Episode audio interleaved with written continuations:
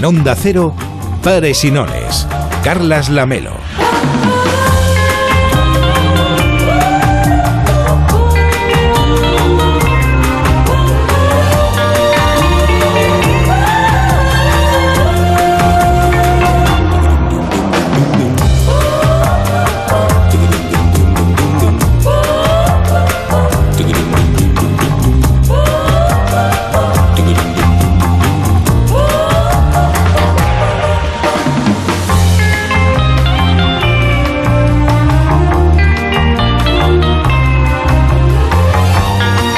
Participa en Pares y Nones. 93 343 5450 93 343 5450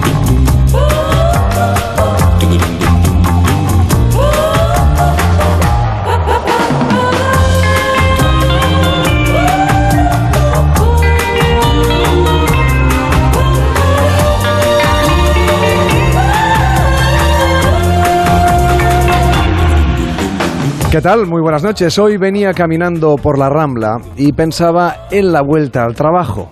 Para muchos aún quedan entre 6 y 10 días de vacaciones. Los más afortunados quizá las alarguen hasta el 6 de septiembre. Y otros ya saben que el día 30 es su día D.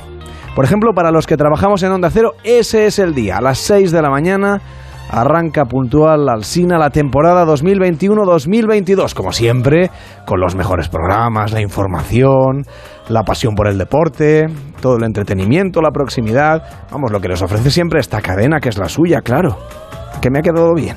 Bueno, pese a mi afonía sobrevenida, que ya habrán notado, ya les pido disculpas desde ahora. Los médicos han hecho lo que han podido, ¿eh? Me han pinchado todo tipo de cosas, me todo tipo de pastillas, sprays Así que espero que no resulte un sufrimiento excesivo para los oyentes.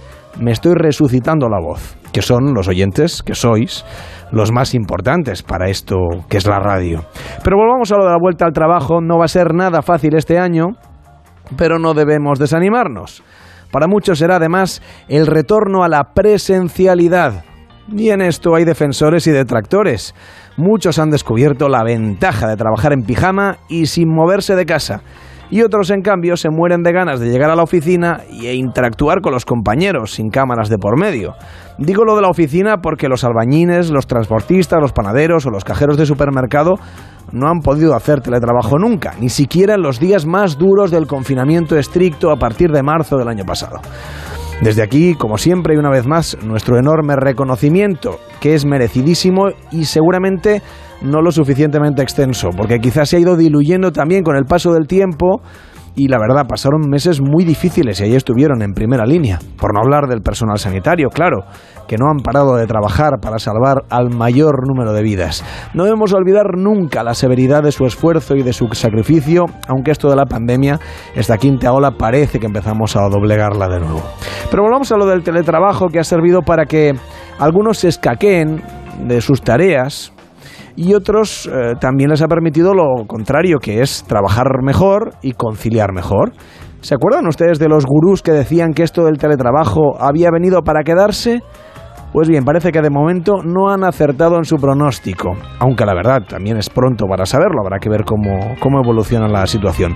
Si usted es de los que vuelve al trabajo presencialmente y le da pereza, solo podemos desearle suerte y darle mucho ánimo.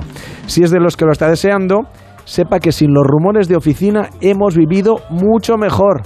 Quizás sea lo mejor que nos ha traído el trabajo. Bien, eso y la capacidad de chafardear cómo son las casas de la gente, de nuestros compañeros, de nuestros jefes, de nuestros proveedores, e imaginar qué hay alrededor, más allá de esa pared que podemos ver.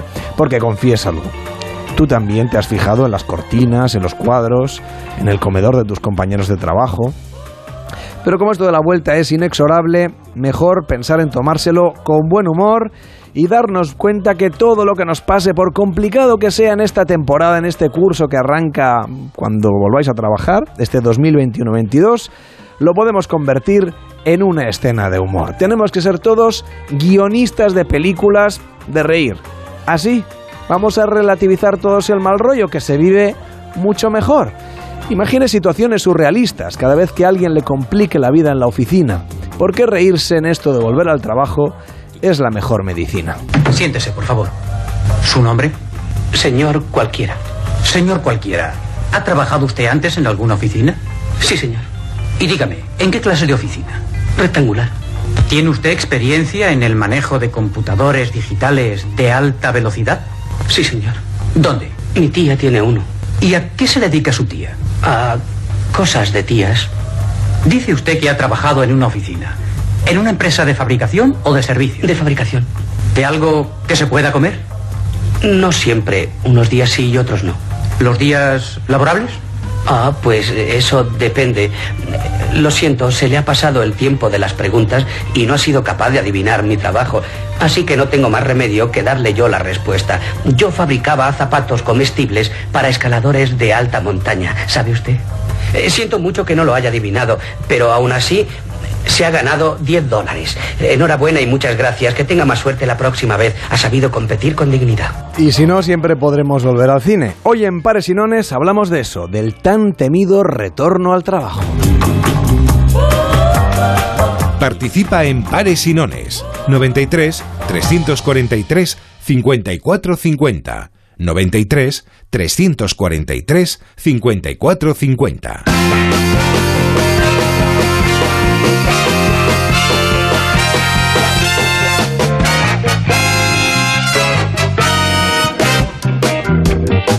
Son las 9 de la noche y 12 minutos, una hora menos en Canarias. Hola David Sarballó, ¿cómo estás? Muy buenas noches. Buenas noches. Estás mejor que yo. Bueno, eh, estamos, estamos sufriendo, pero bueno, yo No espero- sufras, no espero ver- sufras, no sufras. Ten- A las tendría- 11 y 1 me callo hasta mañana. Tendrían que ver a Carlas en este momento, tiene todo tipo de artilugios aquí para No, tratarse la voz. sprays. Bien, el cafetito, Si todo te cuento bien, lo que me dijo la enfermera, no te lo puedo contar. que, me, que me pinchó, en fin. Am, no vamos a hablar de, de mi voz, pero ya pido disculpas desde ahora y bueno, haremos lo que podamos todo este rato, ¿eh? Eh, pero David Cervelló y servidora em, tenemos una gran suerte, es que no vamos a tener síndrome postvacacional. Cierto. Yo hace años que lo dejé de- Sí. y decidí trabajar en, en agosto. Sí, sí. Y, y así pues ves a la gente llegar. Estos días ya están llegando algunas almas en pena a la redacción. Sí. Y nosotros felices porque, porque No, el entonces- lunes volvemos a lo que sea y ya está. Exactamente. Y, te y no dicen- lo vamos ni a notar. No, no, y te dicen, bueno, pero ya te tomarás vacaciones. Y digo, no, no. El tema es que no, pero bueno, lo hacemos porque nos gusta. o sea, lo no que ahorramos, problema. lo que ahorramos de ay, dinero. Y nos vamos a hacer un mausoleo estupendo, Sí. porque no gastamos en viajes ni en nada. Una cosa maravillosa. Tengo aquí un señor Ah. que creo que se- tiene algo que ver con. Hombre, el señor encargado, ¿cómo está? Hombre, ¿cómo, cómo están? ¿Cómo están? Vamos a ver. Eh, ¿Qué le iba a decir? Bueno, no se me quejará.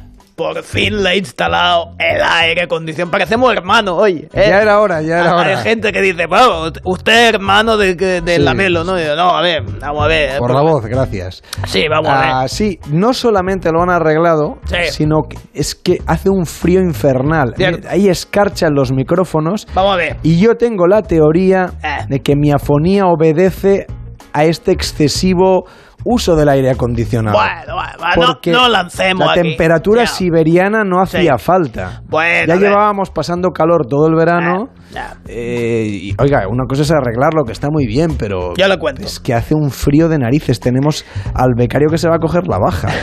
Que ha venido aquí con el plumas de esquiar y, y- y- y los descansos. Bueno, ha hecho el descenso antes. ¿Qué le va a decir? A ver, primero, el gas de primera categoría. Traído de Rusia directamente, expresamente, pero ya sabe que faltaba una pieza de Alemania. Mm. Entonces la hemos instalado esta mañana, está todo muy bien. Pero el tema es que, mm, digamos que había unos efectos secundarios así mm, que estaban en alemán. Estaba en alemán y entonces costaba porque exactamente podía Afonía guten Franken Chungen. Y ahí lo de Chung, Bozen Chungen igual teníamos que haberlo ya sabido ver de Alemania. El tema es que pasa como la nevera. Usted compra una nevera y cuando se lo instala, el que viene a instalar la nevera es que le dice, esté una hora encendida sin poner alimentos dentro. Pues ¿qué ha pasado? Hemos puesto el aire acondicionado, pero no tenía que entrar gente dentro. O sea, yo soy el alimento. Usted es el alimento. En esta O fábula... sea, me he tragado todo el gas Exactamente. y por eso me he quedado sin voz. Hay eso me gases- pasa por venir el primero del equipo. En televisión hacen mucho en eso del hormiguero, que entonces se co- Ah. cogen el gas y ¡Hola! Ya, Pues pero a mí el este, gas que me este han, chungo. este gas que me han puesto no me pone voz de pitufo. No, este de, digamos, de cacagamel. Sería más de cacagamel que de, que de pitufo. Entonces, bueno, a mí, y a mí yo, como siempre, es más, yo mi, mi voz viene de que yo, yo vine a este mundo al lado de un aire acondicionado. Mi mujer, ay, mi mujer, mi madre, me tuvo al lado de un aire acondicionado, entonces ya salí con la voz así para toda la vida, como Bélix, ¿no? Para lo bestia. Entonces yo creo, creo que igual en un par de días usted está bien. No, hombre. no, no, el médico me ha dicho que no. Que, Bueno. una, que una semana. Una semana. Bueno. Pero va a ser lo mismo, como dos días más o menos. o Bueno, sí, sea porque el viernes no tenemos programa otra vez, o sea que no pasa nada. Exacto. Menos, bueno, menos sufrimiento para los si oyentes. quieres le bajamos, lo subimos un par de grados y a ver Hombre, si se va... sí, se lo agradecería. Ah, de acuerdo. Lo justo como para que no se quede pegado el guion, porque el café que salía caliente de la cafetera Sí. ahora es un frappuccino. Bueno, un café. Ay, Y me lo he sacado en 15, se- hace 15 segundos, que, o sea, estaba sonando ya la sintonía y aún estaba sacándome el café. Bueno, pero ese hielo pasa mejor que no cuando te ponen ya, el pero es que eso me irrita más la garganta. Ah, ya.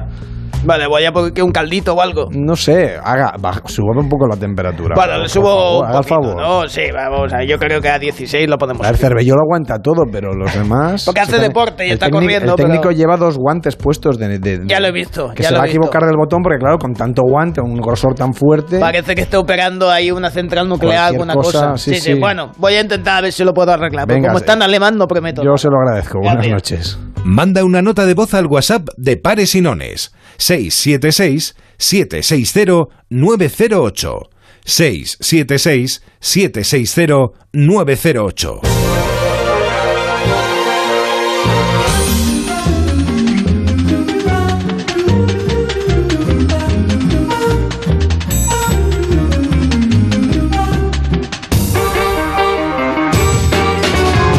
Vamos a procurar que a lo largo de esta semana que nos queda de programa no desanimar demasiado al personal, pero claro, el calendario es inevitable y además no se puede negociar con él, es algo terrible. Estamos ya en la recta final del mes de agosto y con él llega el miedo a madrugar o el gusto por madrugar, según se mire, y el miedo a que los más pequeños vuelvan al cole. Claro, eso no afecta solamente a los más pequeños de la casa y por eso Pablo Mérida, que es nuestro experto en cine, ¿qué tal Pablo? Buenas noches. Hola, buenas noches, Carles. ¿No se te ha ocurrido mejor idea que en lugar de cine para volver al cole, que ya nos queda muy lejos, aunque tengamos hijos, porque a lo mejor están ya creciditos o porque lo que nos toca más es lo que viene ahora, que es el cine y el trabajo? Es una lata el trabajar. Todos los días te tienes que levantar. Aparte de esto, gracias a Dios, la vida pasa felizmente si hay amor. Hombre, si hay amor, si hay salud y un poco de dinero también conviene, ¿no, Pablo? desde luego, desde luego todo, hay que pedir un todo poquito- ayuda. hay que pedir un poco de todo a este año nuevo, porque aunque no es año nuevo, yo creo que deberíamos tomarnos las 12 uvas igual y pensar que, bueno, que tenemos un libro en blanco que tenemos que escribir y que, bueno, hay algunos capítulos que tienen ya algunos personajes por ahí que nos vamos a tener que encontrar, pero lo demás lo podemos escribir de nuevo, ¿no? Y con el cine pues todo pasa un poquito mejor. Así que podemos hablar de películas que han abordado este tema del trabajo, pues como Tiempos Modernos, de Chaplin, obviamente, Armas de Mujer o En Busca de la Felicidad. Pero tú nos buscas, o nos has buscado, vamos, has elegido otras películas donde el tema del trabajo subyace de manera muy especial. Es un elemento esencial de la parte argumental de la película. Sí, pero porque en realidad lo que buscaba más era eh, un tipo de pelis que, que nos ayudasen, bueno, ver si nos pueden ayudar un poco en, en esto de la operación retorno, ¿no? Porque, bueno, como tú comentabas, es, da mucha rabia, pero es que ya, ya estamos, ya estamos en esas eh, fechas en las que mm, más o menos casi todos estamos frente a la temida vuelta al cole o lo que es lo mismo despedirse de las vacaciones y ponerse a trabajar. Bueno, habrá que ponerse a trabajar de todas maneras y los que hemos trabajado en verano, pues ya lo de la vuelta a la normalidad ni lo notamos. ¿eh? En realidad tenemos esa enorme ventaja. Pero ¿tú crees que el cine puede ayudarnos de verdad a superar ese trance del, ¿cómo le llamaban aquello? Del síndrome postvacacional. Que yo creo que ahora con el COVID ya, ya, ya nos han cambiado tantas cosas que ya es lo de menos lo del síndrome postvacacional. Aunque hay mucha gente que este año lo va a notar mucho porque va a pasar del teletrabajo de nuevo a la presencialidad. Y si el teletrabajo fue un fastidio para muchas cosas, también tenía sus virtudes. Y ahora va a ser al revés, porque nos vamos a tener que reencontrar quizá mm, otra vez en la oficina o donde sea que vayamos a trabajar. ¿Tú crees que con el cine lo vamos a pasar mejor? Yo no lo sé, si sobre todo estos casos que, comentas de personas que llevan meses eh, teletrabajando desde casa y ahora tienen que volver a la rutina de la, oficina, el cine les va a ayudar, pero yo creo que sí que nos ofrecen algunas claves, ¿no? Eh, por ejemplo, muchas pelis nos, nos indican que eh, lo de afrontar el temido regreso al trabajo es una cuestión de actitud, ¿no? Desde luego, lo mejor es encarar la vuelta a la rutina con optimismo quizá como el que derrochaba mm, el personaje de Emmet, eh, ese cumplidor protagonista de la Lego película. Buenos días, apartamento. Buenos días, puerta. Buenos días, pared. Buenos días, techo. Buenos días, suelo. Listos para empezar el día. Ah, aquí está. Instrucciones para encajar, caer bien a todo el mundo y estar siempre contento. Paso 1. Respira. Bueno, esto está dominado. Paso 2. Recibe el día con una sonrisa y di... ¡Buenos días, ciudad! Eso está muy bien planteárselo así. Lo que pasa es que esa alegría a veces no te dura más que cinco minutos. Pero hay que intentarlo. ¿eh? Lo, de, ser optimista es una sacrificada religión. Y, yo creo que vale la pena, aunque claro, mm, quizás sea mucho pedir que todo el mundo vuelva de vacaciones con esta alegría y este optimismo, ¿no? Sí, la verdad es que eh, seguramente tiene razón. No, porque no, no tenemos las cosas, hay que reconocerlo mm, para verlo todo tan de color de rosa, ¿no? Pero quizás sí que podamos esforzarnos un poco por dar lo mejor de nosotros mismos. Esto al menos es lo que eh, defendía la actriz eh, Laura Dern ante Witherspoon en la película Alma Salvaje, poco antes de que esta última decidiera reencontrarse consigo misma recorriendo el sendero de las cimas del Pacífico. ¿Puedes dejar de canturrear esa canción? ¿Pero qué te pasa? No lo sé. ¿Qué te pasa a ti? Soy feliz. La gente feliz canta. ¿Por qué eres feliz? No tenemos nada, mamá. Nada. Bueno, somos ricos en amor. Oh, Dios, por favor. No, no empieces con eso. Somos camareras a jornada completa. Es que somos estudiantes. Vamos a pagar préstamos toda la vida. La casa se cae a pedazos. Estás sola porque te casaste con un capullo alcohólico y maltratador. ¿Y cuando llego estás cantando? ¿Qué parte no has entendido? No hay nada que no haya entendido, créeme. Pero entonces, ¿qué? Cheryl, si hay algo que puedo enseñarte, es a encontrar tu mejor versión.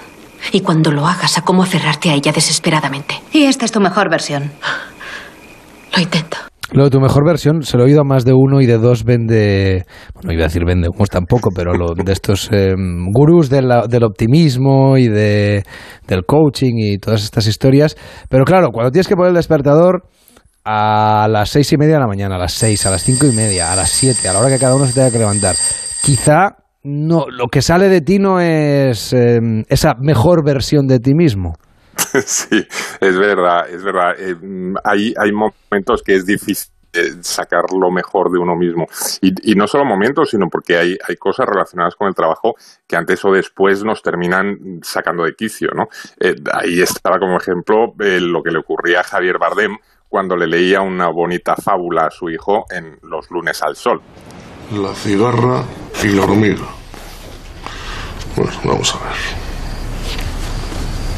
Érase una vez un país en el que vivían una cigarra y una hormiga. La hormiga era hacendosa y trabajadora y la cigarra no. Le gustaba cantar y dormir, mientras la hormiga hacía sus labores. Pasó el tiempo, la hormiga trabajó y trabajó todo el verano Ahorró cuanto pudo y cuando llegó el invierno la cigarra se moría de hambre y de frío, mientras la hormiga tenía de todo. Hijo de puta la hormiga. La cigarra llamó a la puerta de la hormiga que le dijo, cigarrita, cigarrita, si hubieras trabajado como yo, ahora no pasarías hambre y frío. Y no le abrió la puerta. ¿Quién ha escrito esto? Porque esto no es así. Esto no es así. La hormiga esta es una hija de la gran puta y una especuladora. Y además, aquí lo que no dice es por qué unos nacen cigarra y otros hormiga. Porque si naces cigarra estás jodido. Y eso aquí no lo pone. ¿Eh? Eso aquí no lo pone. Versiones de, de esta historia hay muchas. Yo te recomiendo, Pablo, eh, creo que fue como en el 98 o así, Arturo Pérez Reverte hizo una versión, se puede buscar en internet fácilmente, que se llamaba, creo que, Canción de Navidad. Y es una versión también un tanto revolucionaria y muy bien escrita, por supuesto, sobre la cigarra y la hormiga. Y la verdad, sin ponernos ni revolucionarios ni todo lo contrario, Ah, vamos a intentar darle un poco de optimismo a los oyentes porque no hay que dramatizar del todo. Es fácil decirlo aquí desde la radio y cada uno está apurando las vacaciones como puede, pero tendríamos que intentar no desdramatizar el regreso al trabajo o el hecho de trabajar en sí mismo, ¿no? Sí, sí, tienes razón, tienes razón. Tampoco nos podemos poner tan, tan tremendos. Es verdad que hay muchas pelis que nos han demostrado que el trabajo es algo estupendo. No sé, ahí tenemos, por ejemplo, títulos como El diablo viste de Prada, Cómo acabar con tu jefe, Company Men, o una reciente que ha pasado un poco desapercibida que se titula Ejecutivos agresivos, que eh, merece la pena localizarla porque eh, aparece Demi Moore en un papel de jefa insoportable en, en un retiro de estos que hacen las, las empresas, que es una peli que tiene muy mala leche, pero es muy divertida. Es que lo de los, los encuentros y los retiros y estos para, para encontrarse tiene, tiene su mella, ¿eh? daría para muchas más películas. Creo que es un filón por estirar, pero bueno, todas estas películas lo que hacen Pablo es una especie de crítica ¿no? al funcionamiento que tienen las compañías, las empresas, sobre todo aquellas que son muy grandes, donde el, el comportamiento de los directivos pues, puede ser más frío, incluso los trabajadores se pueden sentir muchas veces como si simplemente fueran un número, ¿no? Sí, sí, sí, pero bueno, tampoco hay que exagerar a la hora de ponernos tan críticos con lo del trabajo, porque en realidad, eh, seamos sinceros, en la mayor parte de las ocasiones eh, tampoco lo del trabajo resulta tan, tan, tan duro. Por ejemplo, no, me digáis que muchos de los que nos estáis oyendo no os sentís identificados con esta secuencia de la película Trabajo Basura. Verás, la razón de que estemos aquí es intentar hacernos una idea de cómo la gente pasa un día en su trabajo. ¿Serías tan amable de contarnos cómo es un día aquí para ti? Sí. Adelante. Pues Generalmente llego al menos 15 minutos tarde y uso la puerta de servicio para que Lambert no pueda verme. y luego me pongo a disimular aproximadamente una hora. Espera. ¿A disimular? Sí. Mirando a la mesa a lo tonto. Pero se creen que trabajo. Y después de comer, durante otra horita también lo hago. Yo diría que en una semana mi tiempo de rendimiento en el trabajo, el real, es de 15 minutos. 15 minutos. Oye, Peter, ¿podrías eh, ser buen chico e intentar contarnos, no sé, algo más? Oh, claro. Quiero comentaros algo sobre los informes TMS. La cuestión es, Bob, que no es que yo sea perezoso. Es que no me da la gana. ¿Que no te da la gana? Es un problema de motivación, ¿entendéis? Si me dejo la piel en el trabajo e te consigue más ingresos extra, yo no veo ni un solo centavo. ¿Dónde está la motivación? Pues la verdad es que eh, lo que tenemos que hacer en este caso es no dejarse llevar por este tipo de ataques de sinceridad ante los jefes, porque si no sí que nos espera una temporada bastante fastidiada, me da la sensación, Pablo. Sí, sí, desde luego, pero sobre todo aunque nos dé mucha pereza volver al trabajo, no hay que tomárselo a la tremenda y menos demostrar que nos importa muy poco conservar el empleo, que es lo que hacía Kevin Spacey en American Beauty. Mi trabajo consiste básicamente en ocultar mi desprecio por los cerdos de dirección y al menos una vez al día meterme en el lavabo para cascármela. Mientras sueño con vivir una vida que no se parezca tanto al infierno. Bueno, obviamente no tienes ningún interés en salvar tu empleo. Brad, durante 14 años he sido una puta del negocio publicitario. Ya solo podría salvarme poniendo una bomba. Da igual. La dirección te quiere fuera al final del día. ¿Y qué clase de indemnización piensa la dirección ofrecerme, considerando la información que tengo de que el director paga putas con el dinero de la empresa? Lo cual interesaría a Hacienda, puesto que técnicamente constituye un fraude. Seguro que a alguno de nuestros anunciantes y publicaciones rivales les gustaría saberlo también. Sin olvidar a la mujer de Craig. ¿Qué es lo que quieres? El sueldo de un año con beneficios. Eso no va a pasar. Bueno, ¿qué tal si añado una denuncia por acoso sexual? ¿Contra quién? ¿Contra ti? ¿Puedes demostrar que no me ofreciste salvar mi empleo si te dejaba mamármela?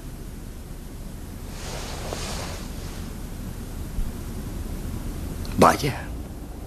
Eres un cabrón retorcido. No.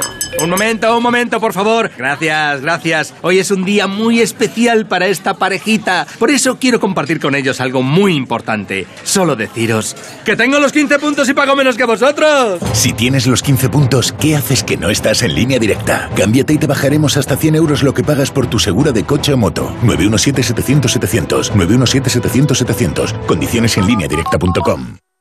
Empieza el curso, pues pasando el mal trago de un despido.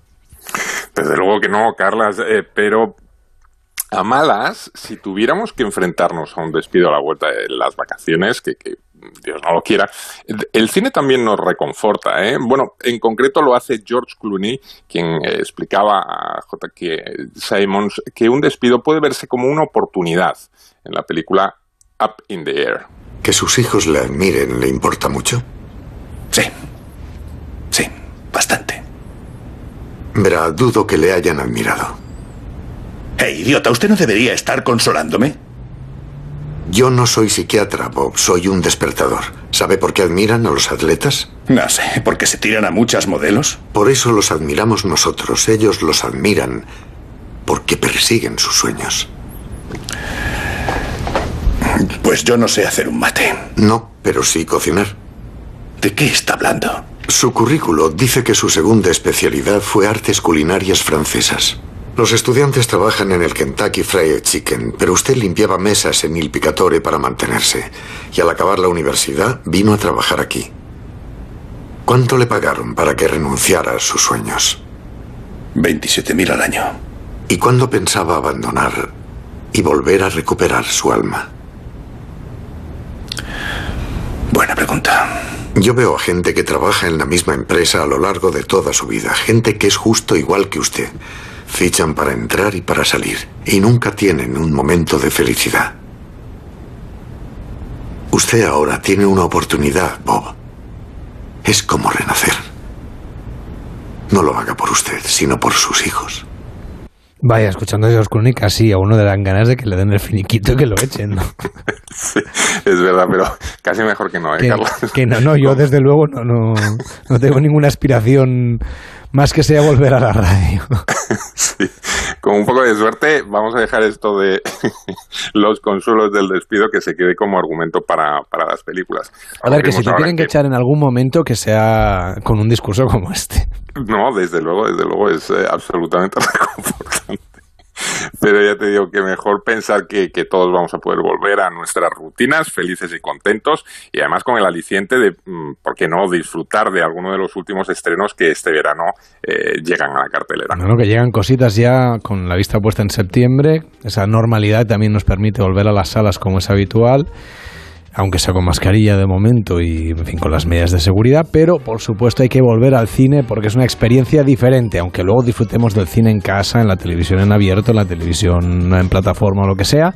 Pero ver muchas películas. Un fuerte abrazo, Pablo. Hablaremos de los estrenos el próximo jueves, que será ya el último programa de este verano de Pares y Nones. Un abrazo, Pablo. Buenas noches. Un abrazo y buenas noches para todos. En Onda Cero, Pares y Nones. Carlas Lamelo. A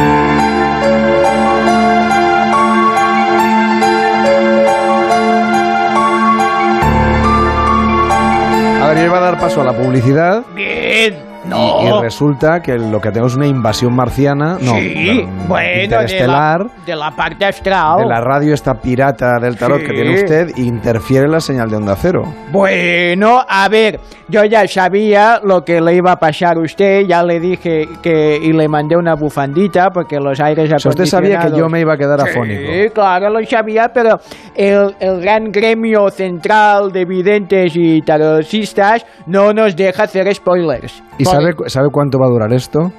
Me sale clarísimamente que estos aproximadamente va a empezar a mejorar mañana un poquitín, mañana pasado mejora un poco más y ya luego ya no hace falta porque ya entonces ya se acabó la ya temporada. se acabó ya- la temporada. da igual, ya está, para hablar por teléfono, ¿verdad? Ya da lo mismo lo bueno, que, y si quiere que le, que le tire las cartas o le, o le mire Hombre, los pues, huevos. No, los huevos. A ver, déjame explicarle porque me está mirando con cara. Yo, Yo, le, mira, le iba a decir que sea lo de las cartas, ya ni, ni, ni eso quiero. a ver, yo veo el futuro en los huevos de chocolate que llevan dentro un regalo, porque el futuro se puede ver por el cagarro de regalo que te dan a veces que no sabes ni montarlo porque dices esto es una birria, pero a veces te sale alguna cosa interesante, eh, algún, algún Mira, la última vez que abrí un huevo de estos me salió un dinosaurio. Bien, pues bueno, porque hay huevos de dinosaurio que están colados entre medios del chocolate. Bien, vamos No, a pero hablar- ¿qué me, me dice de mi futuro un dinosaurio? un dinosaurio, bueno, dicen de tu pasado, ¿eh? porque los que no tienen futuro son los dinosaurios, que O no, sea que no tengo futuro. no supieron ver Gracias. que caería un pedazo de O meteorito sea, no que tengo estaba... voz, no tengo futuro. Bueno, Oiga, usted- porque usted viene solo a traerme malas noticias. No, le vengo a decir los que estén a punto de nacer, que nos están escuchando, bueno, las madres, porque los niños y las niñas todavía no. Bueno, pues que sepan los Los que nacidos. sea su cumpleaños mañana, el día Mañana. 25 de agosto. El día del exhibicionismo. ¿Es mañana el día del exhibicionismo? Usted no lo haga porque solo le faltaría ahora con no la... tener ropa. Claro, y por ahí... Me voy a constipar más todavía. Bien, pues como su propio nombre indica, los puntos fuertes de los nacidos el día de ahora venga el exhibicionismo son extravagantes, sensuales y enérgicos. Hombre, claro, si uno es exhibicionista, lo, Lo que no- que puede ser es eso. Lo que no me cuadra es que el punto débil es que sea inseguro. ¿En qué quedamos? Bueno, es igual, es gente que lo va un poco así. Su carta es el carro, eh, que es la séptima de los arcanos mayores. Y le cuento eso de qué número está regido, que sé que le gusta mucho. No, me encanta. Es el número 7. ¿Por qué? Porque 2 y 5, 7. 7 y el planeta Neptuno. ¿eh? Bueno, por lo tanto, que miren a Neptuno ¿eh? y que su número es el 7. Eh, la meditación del día, atención para todos los nacidos en mañana, es enamorarse repentinamente puede reflejar una incapacidad para amarse a uno mismo. Bien, bueno, eso los que quieran tomárselo eh, como, una, como una información, eh, pues que lo sepas. Y nacidos como ese día fue, por ejemplo, Sean Connery, 007. Qué casualidad, 007 y el número del día, el 7. Si es que todo casa, ¿eh? Porque 007 suma 7, porque 0 más 0 más 7, 7. Ya está. Ale, ya puede seguir con su programa. Oiga, una pregunta, ya Sí. que le tengo aquí Bien, como experto. bueno, sí, Ah, sí, sí. Esto de las cartas y toda esta historia, cuando decidieron los científicos que Plutón ya no era planeta. A ver, no me hables de los científicos, eh, porque siempre están poniendo trabas a los astrólogos que llevamos más de un millón de años, bueno yo, los de antes analizando las estrellas. Lo de Plutón no lo llevo nada bien. No le llevo nada bien porque yo soy le, muy de le echa Plutón. usted de menos. Yo soy un Plutón de todas las verbenas porque me gusta mucho analizar ese planeta y está regido eh, y todos los astros por Plutón. Plutón era un planeta y ahora no me vale decir que no es un planeta. Plutón es planeta. ¡Hala, ya está! ¿Qué más quieres saber? Nada más. Ah, bien, Gracias. pues ya La otra pregunta me la guardo porque Ah, hoy será el otro día. Bien. Que vaya bien, buenas noches. Buenas Una pausa en pares y nones y abrimos el concurso de las comunidades. 93 343 54 50. 93 343 54 50. Llama y defiende la tuya. Pares o nones, el concurso de pares y nones. En Onda Cero, Pares y Nones. Carlas Lamelo. ¿Quieres meter un gol con tu pareja? Energisil, vigor, gor, gor, gor, gor, gor, gor. Energía masculina, Energisil, vigor. Esto es muy fácil, que cada vez que tengo que hacer una gestión me tengo que desplazar a verte. Pues yo me voy a la mutua. Vente a la mutua y además en menos de 6 minutos te bajamos el precio de cualquiera de tus seguros, sea cual sea. Llama al 91 555 5555 91 555 5555. Esto es muy fácil. Esto es la mutua. Condiciones en mutua.es. En Correos seguimos en Continuo I. y seguimos apoyando el deporte español y ahora somos operador logístico oficial de la vuelta y les animamos y les llevamos todo lo que necesitan y menos las bicis que las tienen que llevar ellos, si no, no tendría gracia el deporte y el podium para cuando ganan y luego haremos otra cosa porque en Correos siempre estamos en Continuo I. En Securitas Direct sabemos que nadie quiere entrar donde no se puede quedar. Por eso, para proteger tu casa o segunda residencia en caso de intrusión, hemos desarrollado nuestra tecnología exclusiva Zero Vision. Si un intruso intenta entrar en tu casa, desde nuestra central de alarmas activamos Zero Vision, que impide la visión del intruso obligándole a huir antes de que llegue la policía. Confía en Securitas Direct, expertos en seguridad. Llámanos al 945 45 45 o calcula online en securitasdirect.es. ¿Quieres ver bien, verte bien y que te vean bien, sin renunciar a la moda? Porque sabemos lo que quieres, en Óptica Roma tienes las mejores marcas a precios increíbles. Ahora, atención con un 40% de descuento en gafas graduadas y de sol. Somos Óptica Roma, tus ópticas de Madrid.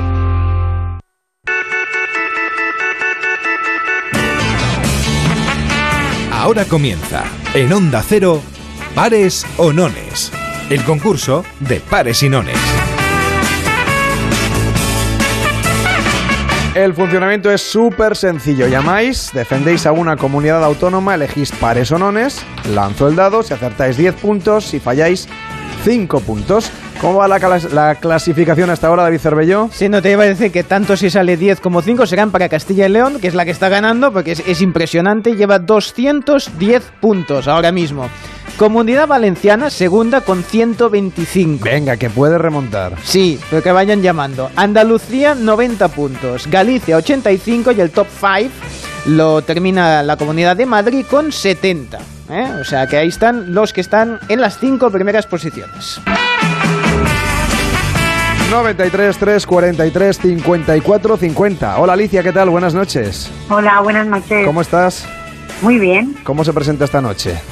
pues tranquila, la verdad, Ah, porque estupendo. mañana madrugo y hay que acostarse. Porque tú ya estás trabajando. Sí, sí, a mí no se va a acabar las vacaciones. ¿Pero las has hecho o no? Todavía no. Sí, eh, hice dos semanas, bueno, me queda una en septiembre. Ah, bien. no, pues oye, es una buena buen retorno. ¿no? Sí. Bueno, Alicia, ¿para qué comunidad autónoma vamos a jugar? Para la comunidad valenciana. Venga, que estáis ahí con la remontada. ¿Pares o nones? Pues nones. Nones, y lanzamos el dado y sale un 3. Toma ya. 10 ¡Ole! puntazos Además, para la número- comunidad valenciana. ¿Tú naciste un día 3? Sí, señor. No lo digas muy alto que vendrá el vidente y te... no, Ya te- lo sabía, 3 es el día suyo, claro. Pues Alicia, enhorabuena y que vaya bien ese retorno puntual y las vacaciones de septiembre. Un abrazo, buenas noches. Muchas gracias. Hasta luego.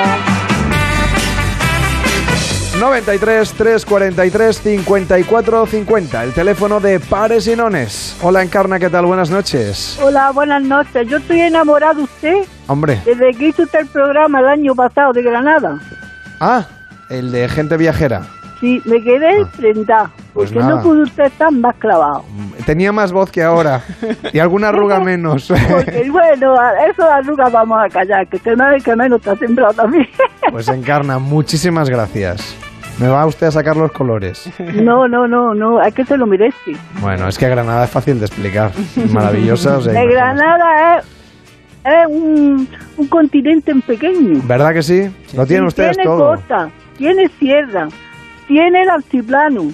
Vamos, es una maravilla, no le dan el mérito que tiene. No es la Alhambra solo, es que que tenemos no. un palacio de Carlos V, tenemos una, un- una catedral, tenemos una pila de capillas, el Albaicín, el Sacromonte. Granada es el primor de los primores. Pues vale, para allá que me voy en cuanto pueda.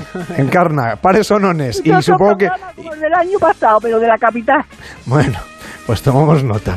Eh, pares sonones y Ay. ¿para qué comunidad autónoma? Pues ¿para qué va a ser? Pues para Andalucía. Bueno, era una pregunta obvia. Pares sonones. Llega a decir entonces. Castilla y León y, y me salgo por la puerta. Oiga, que el otro día nos lo dijo un señor de, de la comunidad valenciana.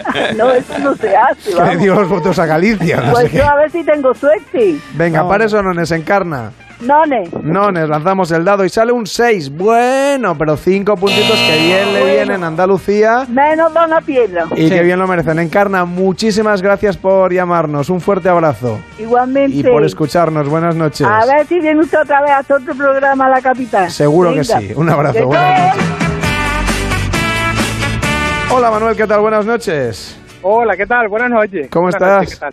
Pues bien, camino de, de una playa a tomar una copa. Una, Si Oh. quieres, pues te invito a Canarias, porque Ah, buah. la señora hablando de Andalucía, que menos yo hablar de mi. Yo, yo para la Copa en Canarias no llego. Bueno, claro, aún gano una hora en el trayecto por el tema del cambio de horario. Bueno, bueno, pues... la gana, la pierdes para arriba, la ganas para abajo. Sí, no sí, no tenéis toque de queda, ¿no? ¿O sí? Pues yo no creo, ¿no? Ah, no sé, tú sabrás si estoy que no lo sé. De, mo- de momento no. No, creo que no. Bueno, no Vale, digas vale. nada. No lo digo por saber, así llego y luego no hay ni copa ni playa ni nada. Pues yo me. Oye, Aquí estamos de vacaciones todo el año. Bueno, somos trabajadores también, pero tú me entiendes, ¿verdad? Sí, hombre. es que claro, se vive se vive de otra manera, por el- solo por el clima ya. Somos distintos, somos distintos, compañero Carles. Somos Bueno, pues nada, me voy a hacer yo más distinto, me parece a mí, ¿eh? Estoy harto de trabajar. A ver, Manuel, ¿pares o nones? Pare. Pa- para Canarias, claro. Hombre. Pregunta obvia, pero bueno. Y sale un 6, 10 puntazos para las Islas Canarias, que tienen ahora cuántos, David? Se pone con 25, o sea que sube mucho en la clasificación. Pues enhorabuena, Manuel, y un fuerte abrazo a disfrutar de esa copa. Yo te, me la tomaré a tu salud aquí desde la radio. Un abrazo y A buenas la noches. tuya y a la del equipo, que son, son fantásticos. Gracias. Un abrazo. Un abrazo. Gracias, Manuel. Un fuerte abrazo. Una pausa en Pares y Nones, segunda tanda del concurso. Dentro de tres cuartos de horas aquí. En la radio puedes ir llamando al 93 343 54 50. Una pausa y hablamos de la situación en Afganistán. Este verano, no te la juegues. Pares y nones. Carlas Lamelo. Onda Cero Madrid, 98.0 FM. Esta es una reseña real en Google de un paciente de Adelgar.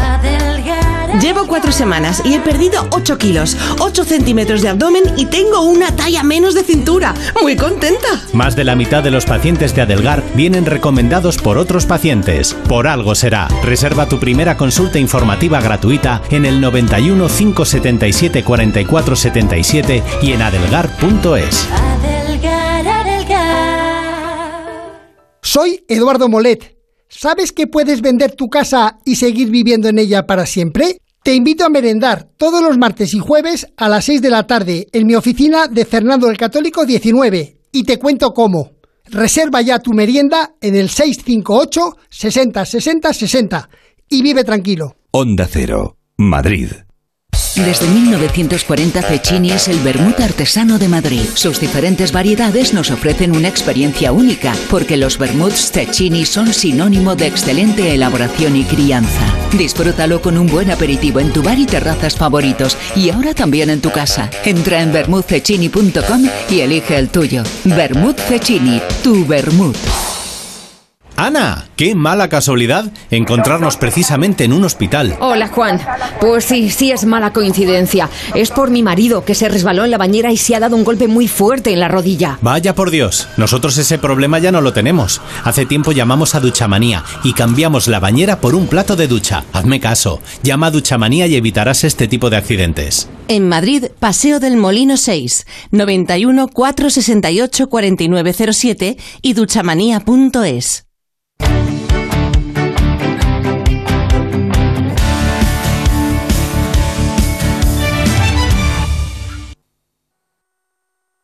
La mejor apuesta para este verano. Pares y nones. Carles Lamelo.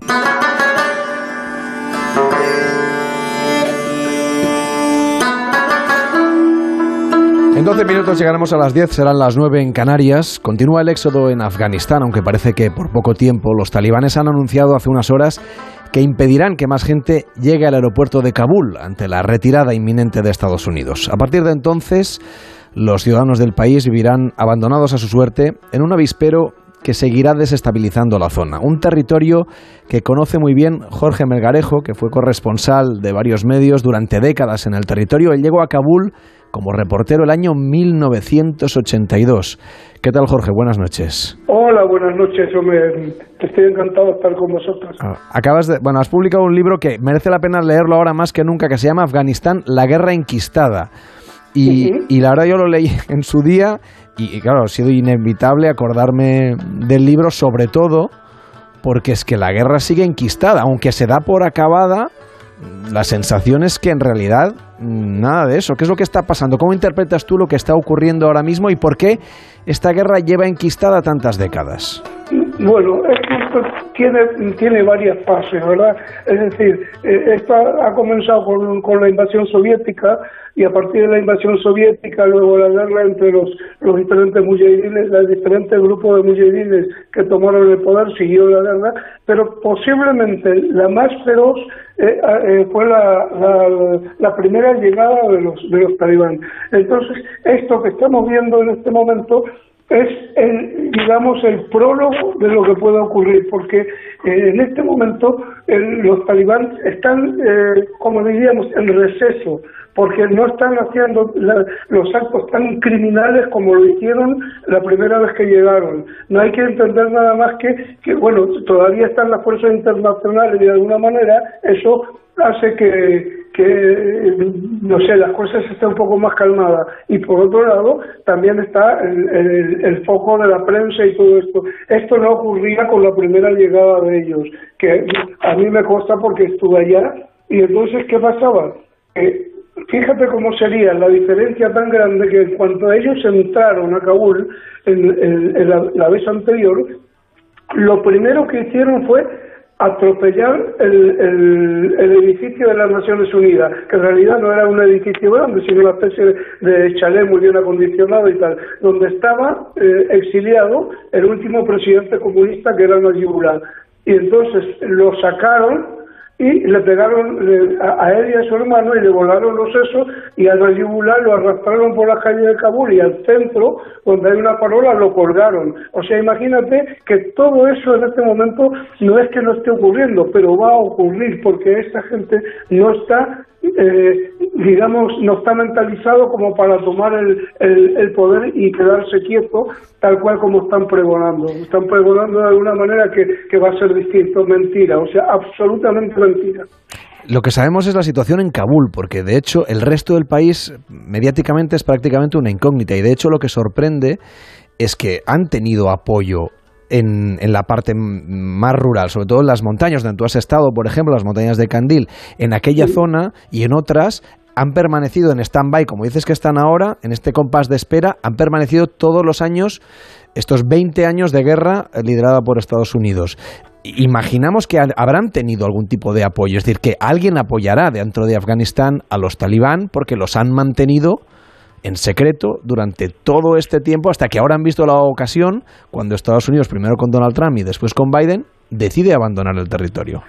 Eh, claro, mira, es que mm, mira, hay que entender un poco la idiosincrasia del pueblo afgano acompañado de, de una falta total de infraestructura y de, eh, digamos, de riqueza en, términos general, porque ellos han vivido más bien de la agricultura. Y entonces, ¿qué ha pasado? Que mucha gente ha hecho de la guerra su medio de vida. Entonces, una persona que no, no tiene trabajo se ha metido eh, a, la milicia, a la milicia, porque claro, nos equivocamos un poco de decir los talibán. Talibán son los dirigentes, pero nunca la gente que está con ellos. ¿Por qué? Porque la gente eh, normalmente eh, integra la milicia y los, los líderes son los, los digamos, los que estudiaron el, en las madrasas, han llegado a ser mulá y todo esto. Entonces, mm, aquí se ha tomado de la mano lo racional y lo emocional para eh, odiar un montón de cosas. Es decir, ellos mm, no, no, no, se, se, rigen por una, por una doctrina que les han metido en la cabeza los líderes, o sea, Mm, bajo los intereses que han sido por lo que han sido creados. Ellos han sido creados por los intereses de las petroleras norteamericanas y de Arabia Saudita, de las petroleras también sauditas. Y entre medias, por supuesto, Pakistán, que es el receptor del dinero que repartía y esto.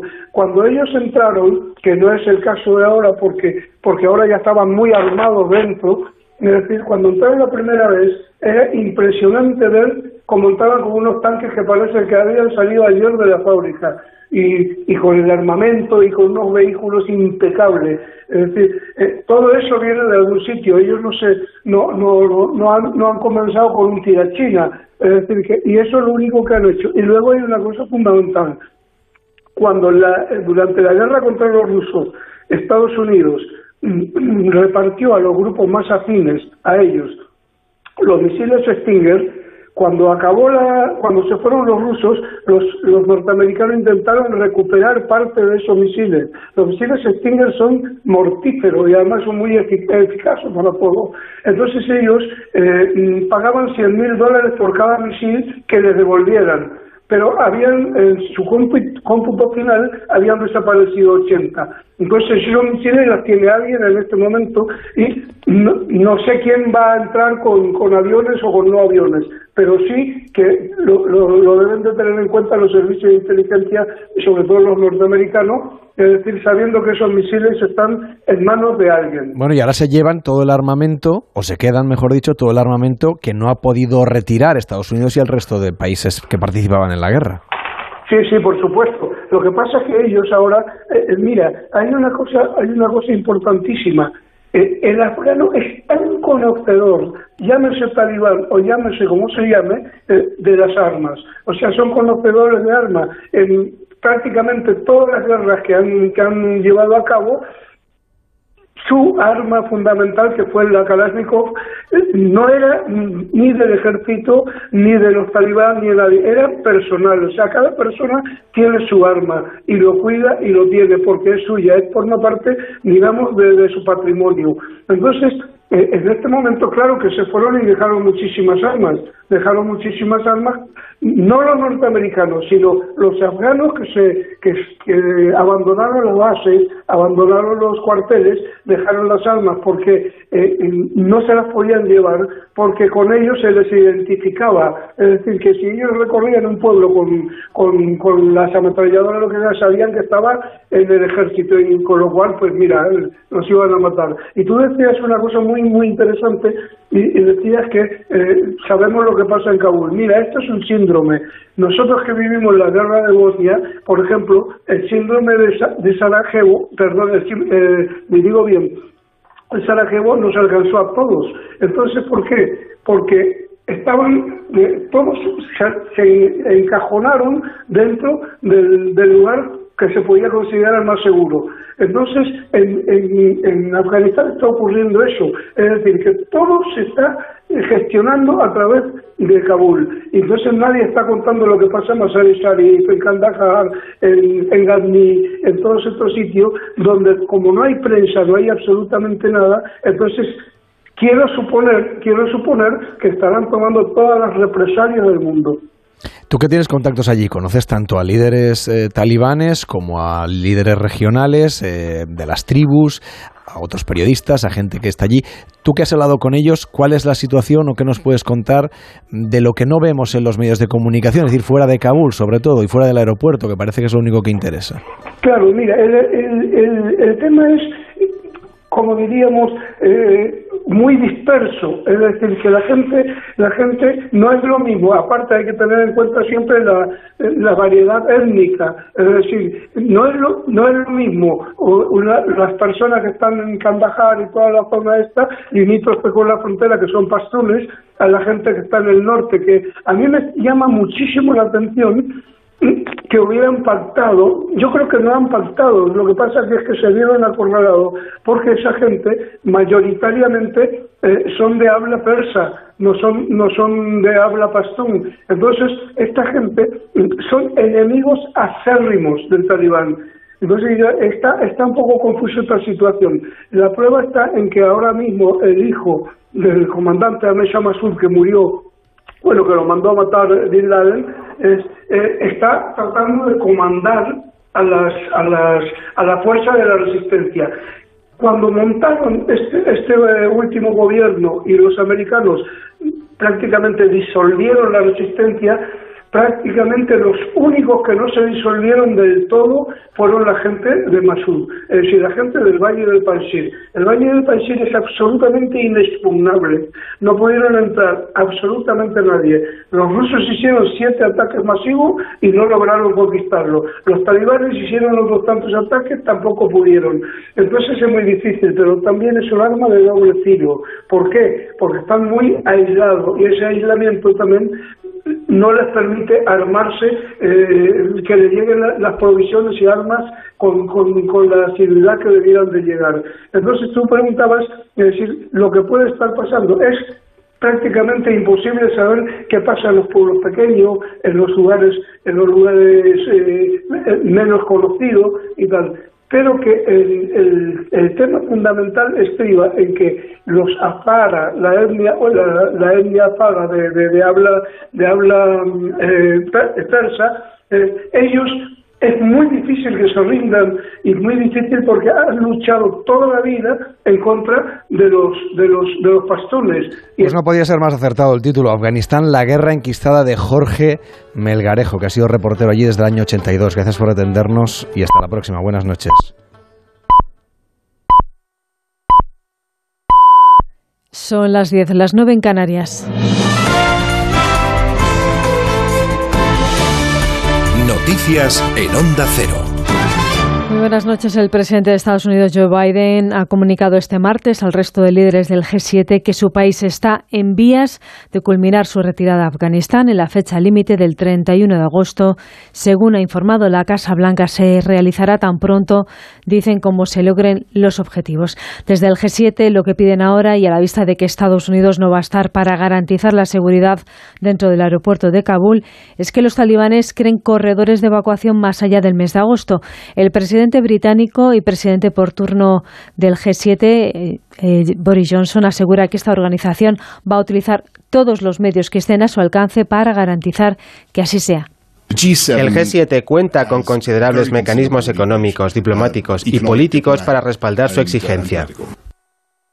Sea como fuera, todo indica que en breve saldrán las tropas aliadas de Afganistán y la ONU advierte del peligro en el que se quedan 14 millones de personas que ya están en riesgo de pasar hambre, sobre todo si los talibanes no permiten que les llegue la, ayuda humanitaria. Nos informa Diego Kilner. La ONU estima que un tercio de la población afgana está en riesgo de pasar hambre. El director del Programa Mundial de Alimentos de las Naciones Unidas, David Beasley, ha dicho hoy que se espera una tormenta perfecta causada por años de sequía, conflictos armados armados por una economía bloqueada y una situación agravada por la pandemia. Para prevenir esta catástrofe humanitaria en ciernes, Beasley ha señalado que la organización necesitará al menos 200 millones de dólares para septiembre de este año. De lo contrario, advierte, según sus propias palabras, Afganistán se va a convertir en el infierno en la tierra. Los alimentos acumulados están comenzando a agotarse y el número de personas que necesitan ayuda no hace más que aumentar, por lo que ha pedido a Estados Unidos y países del Golfo que proporcionen el dinero y los medios necesarios. El ministro del Interior, Fernando Grande Marlasca, ha recibido este martes por la tarde en la base de Torrejón de Ardo de Madrid un nuevo avión con 290 ciudadanos afganos, de los cuales 120 eran menores de edad, y ha asegurado que el Gobierno va a traer a España a toda la gente que sea posible hasta el último momento. 1.105 hasta ahora. El número de, de ciudadanos, ciudadanas afganas que han entrado en España a través de esta base aérea es de 1.105. En ese sentido, como siempre digo, traeremos a toda la gente que sea posible, a toda la gente, a la mucha gente que esté en riesgo, hasta el último momento que podamos traerlo. Lo cierto es que traerlos es cada vez más complicado. El ejército español está saliendo desde ayer fuera del aeropuerto de Kabul a recoger a colaboradores en las cercanías del aeródromo afgano, según ha explicado el GEMAD, el almirante general Teodoro López Calderón, quien ha comparecido esta tarde ante los medios de comunicación junto con la ministra de Defensa Margarita Robles, que esta tarde han visitado el mando de operaciones especiales en la base de Retamares. Sí existe una posibilidad de salir fuera. Yo no le llamaría una operación de operaciones especiales, pero no puedo decir más. Y se va a hacer, se está haciendo. En Extremadura, la Junta está valorando implantar cierres perimetrales para poblaciones de más de 15.000 habitantes ante el hecho de que siga habiendo muchas hospitalizaciones por coronavirus. Redacción en Extremadura, Juan Carlos González. No sin polémica, ahora se estudia plantear cierres perimetrales a poblaciones con alta incidencia mayores de 15.000 habitantes. En redes sociales, el consejero de Sanidad, José María Vergeles, advierte que harán lo que tengan que hacer y sin duda alguna. Por su parte, la patronal Extremeña Crex también está en contra. Piden mesura. Javier Peinado, secretario general. Que en las zonas que está afectando estamos en una época sobre la que reside un, un importante porcentaje del volumen de negocios que hacen con carácter anual. En todo caso, el consejero de Sanidad matiza que todas las medidas aún están en estudio. O el juzgado, un juzgado de primera instancia de Calamocha, en Teruel, investiga la muerte de una mujer de 44 años, ocho días después de recibir la primera dosis de la vacuna contra el coronavirus. El fallecimiento se produjo en el mismo centro de salud donde acudió porque no se encontraba bien. Onda Cero Teruel, Carolina Benavente. La mujer acudió una semana antes al centro de salud aquejada de tos persistente, un síntoma que se agravó con el pinchazo, por lo que decidieron practicarle un test de antígenos cuyo resultado fue negativo y una analítica completa que no arrojó datos anormales. Su muerte supuso un jarro de agua fría para los vecinos de la zona. El alcalde de Monreal es Carlos Redón. Perder una persona de esa edad y de una forma así, de una forma tan rápida y sin explicación, pues fue algo duro de digerir. Y por otro lado, como profesional, es una persona que ha dejado una huella, creo que imborrable, en la inmensa mayoría de los jóvenes, como digo, no solo de Monreal, sino de la comarca del Giloca. Desde el juzgado de Calamocha han solicitado a los servicios sanitarios informes sobre el protocolo que se llevó a cabo, así como el historial clínico de la mujer. Vamos ya con la información del deporte con Mario Jun. El Real Madrid hace una primera oferta por escrito al PSG por Kylian Mbappé de 160 millones de euros. El club blanco habría recibido un no por respuesta y la primera oferta habría sido rechazada desde París. Asimismo, el Real Madrid ha pedido permiso para hablar con el jugador y con su entorno. La Liga apoyará la decisión de los clubes españoles de no liberar a sus jugadores internacionales para la convocatoria de Conmebol. Todo ello después de que la FIFA ampliara el periodo internacional. Mateus Cuña ha llegado esta tarde a Madrid desde el ERTA de Berlín para firmar por el Atlético de Madrid. En Barcelona, Ansu Fati ha entrenado por primera vez con el resto del grupo y se espera que juegue tras el parón de selecciones. Y finalizada la décima etapa en la Vuelta Ciclista a España. Michael Storer gana la etapa y Aikin sigue el líder de la Vuelta. Es todo la información. Vuelve a Onda Cero a las 11, las 10 en Canarias, en una nueva edición de La Brújula con José Miguel Azpiroz. Este año, con la vuelta al cole, ahorra con tus productos a un euro. El 30 de agosto escucharás a Alsina. Además, eh, oiga, oiga, ¿pero qué hace? Que este micrófono es mío. Oiga, señor. Bienvenidos a una nueva mañana. Hoy celebramos la festividad de San Cuniberto, que fue obispo de Polonia y renovó la piedad de los fieles después de las invasiones de los bárbaros. El 30 de agosto vuelve Alsina. Buenas noches. En el sorteo del cupón diario celebrado hoy, el número premiado ha sido 65.207 65207. Asimismo, el número de serie correspondiente a la paga, premiado con 3.000 euros al mes durante 25 años, ha sido 11011. Mañana, como cada día, habrá un vendedor muy cerca de ti repartiendo ilusión. Buenas noches. Y recuerda, con los sorteos de la 11, la ilusión se cumple.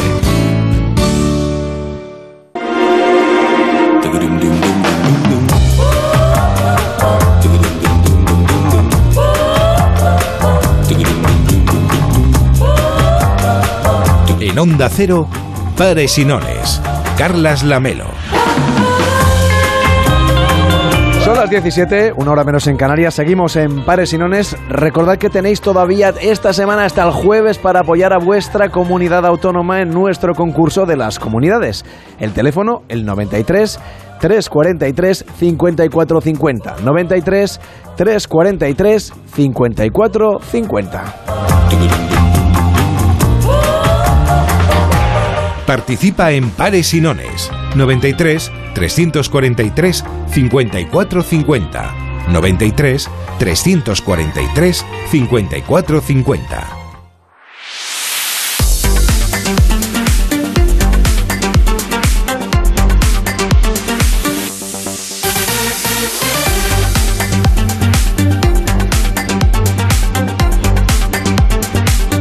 Después de repasar la actualidad de verdad, la que les cuentan los servicios informativos de Onda Cero, vamos con la sección de David Cervello que nos trae noticias basadas en la realidad, pero solo basadas. Sí, en esta ocasión una mujer ha sido condenada por aprovechar que la casa de su expareja estaba, digamos, domotizada, es decir, que estaba todo, las, todo controlado, todos los aparatos de la casa, para asustar a esta nueva novia de su expareja. Según informa la BBC, Philippa Copplestone Warren, que llamándose Warren podría ser de expediente Warren, pues accedió a estos altavoces inteligentes de mm, casa de su exnovio para decirle directamente a su nueva novia que se fuese de casa. Además, con el objetivo de asustar a la pareja, la mujer también encendió y apagó de forma remota las luces del dormitorio. Es decir, que hacía como una casa encantada, pero gracias a la inteligencia artificial. Encantada que no encantadora, ¿eh? Esta casa, porque tú imagínate qué susto. Bueno, pues la, la mujer conocía las contraseñas de la cuenta de Alexa, consejo, no lo digáis nunca,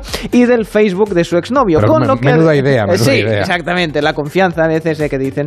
Bien, pues Filipa ha admitido los hechos en un tribunal y se ha declarado culpable, pues conocía estas contraseñas y las del perfil de Facebook, con lo que aprovechó eh, para colgar en Facebook, en el Facebook de su exnovio, una foto suya, suya de, de- de- ¿Del novio? Ah. del novio, completamente desnudo, con el comentario de mi pregunta del día, ¿salgo gordo? Imagínate, imagínate. Pues nada, no, os haga- no deis la contraseña a, na- a nadie y no dejéis que alguien tenga fotos, eh, en fin, Sí. en pelotas. Eso es. Bueno, menuda historia esta que estamos contando. Creo, leo aquí que tenemos a, a uno de los protagonistas. Buenas noches. Eh, muy buenas noches. ¿Es usted el novio? No, soy el encargado del programa. A esta altura ya tendría que saberlo, hombre. Pero se puede saber por qué aparece usted siempre en todas partes. A ver, yo le cuento, a ver, que me han contratado para que modifique en esta casa el sistema de domótica. El sistema de inteligencia artificial, querrá decir, porque este es un edificio inteligente. Eso es lo que era. Y me han pedido, por favor, que instale la versión de edificio analfabeto, que no se entera, vamos. Pero ¿cómo la versión de analfabeto? ¿En qué consiste? Vamos a ver, esto es el último grito en domótica, es la domótica que no sabe leer. Eh, lo inteligente al final da, da problemas, da susto, como le ha pasado a esta señora. Entonces instalamos versiones que no saben leer, porque así por mucho que quieran programarlo desde fuera, pues no están entendiendo el sistema lo que le piden y entonces no hacen nada. ¿eh? Mm, ah, le veo la ventaja, claro. A ver si se van a acabar Sí. poniendo de moda los edificios poco inteligentes o tontos No lo directamente. no, no la dude porque al final todo son ventajas, ¿eh? Usted llega, ¿no? Y dice, a ver, está llegando usted a casa y dice, "Ah, enciendo todas las luces. Pues no te hacen ni caso, ni puñetero caso. Oye, y la de la de luz que te va ahorrando, bah, esto es una maravilla, hombre. Ahora que lo cuentas, sí, tiene sus ventajas. Sí. ¿Y qué, qué otras cosas hace este sistema de, de, de no inteligencia artificial? Sí. Bueno, má- más que las que hace, la- las que no hacen, ¿verdad? ¿Eh? Por ejemplo, por ejemplo, usted se levanta por la noche, ¿no? Ay, tengo hambre, tengo hambre, ¿no? Pues cuando abre la nevera, en lugar de encender la luz, la apaga, ¿eh? Para que no vea lo que hay y de esa manera, eh, pues, pues bueno, pues te ahorras picar entre comidas, es un sistema revolucionario, vamos. Pues también tiene esa ventaja, claro. Ok, ¿Sabe usted cuándo va a llegar ese sistema aquí a España? Bueno, eh, esto va a tardar en venir porque las pruebas piloto que hemos hecho, el problema del sistema que se desconecta a la hora de la siesta, ¿no? Vaya y por esto Dios. está dando, sí, está dando problemas porque a veces se pasa, es una siesta de pijama, entonces se pasa. Pero bueno, cuando podamos instalarlo, no dude que usted va a ser el primero en saberlo. Bueno, pues se lo agradezco, ¿eh? Gracias por estar con nosotros y oiga, vuelva usted pronto, que, que- que le esperamos para el programa de mañana. Hombre, por supuesto, igualmente, y voto pares para Sussex, Inglaterra. Ah, muy bien. Lástima que no es España. Pero bueno, Vaya. nada, que vaya bien, ¿eh? Usted también es de in- del, del sistema, digamos, se le ha integrado dentro, veo. Eh, sí, eh, lo llevo de fábrica. Venga, pues buenas noches. El espectáculo del verano en la radio. Pares y nones.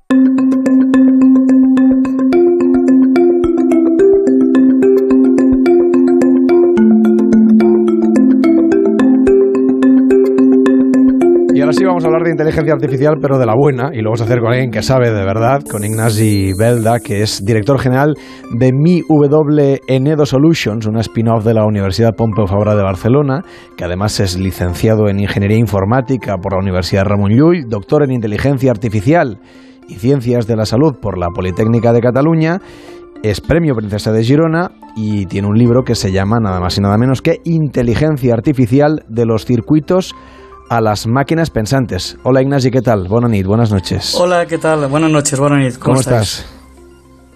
Muy bien, bueno, solo corregirte alguna de las cosas que has dicho. La empresa se llama Miwendo y, Ah, no, y vale, libros he escrito seis. Tú, tú has citado uno que fue el primero, pero ya voy por el sexto. No, no, lo sé, lo sé. Pero el, el que lo, lo que no sabía era bien bien cómo decir el nombre de la empresa. Tienes toda la razón, porque con Bueno, estos Wendo, nombres nuevos que alternan mayúsculas y minúsculas Sí. en medio del nombre es Sí, complicado. Mi Wendo, ¿eh? entonces tenemos que decirlo. Ahí está.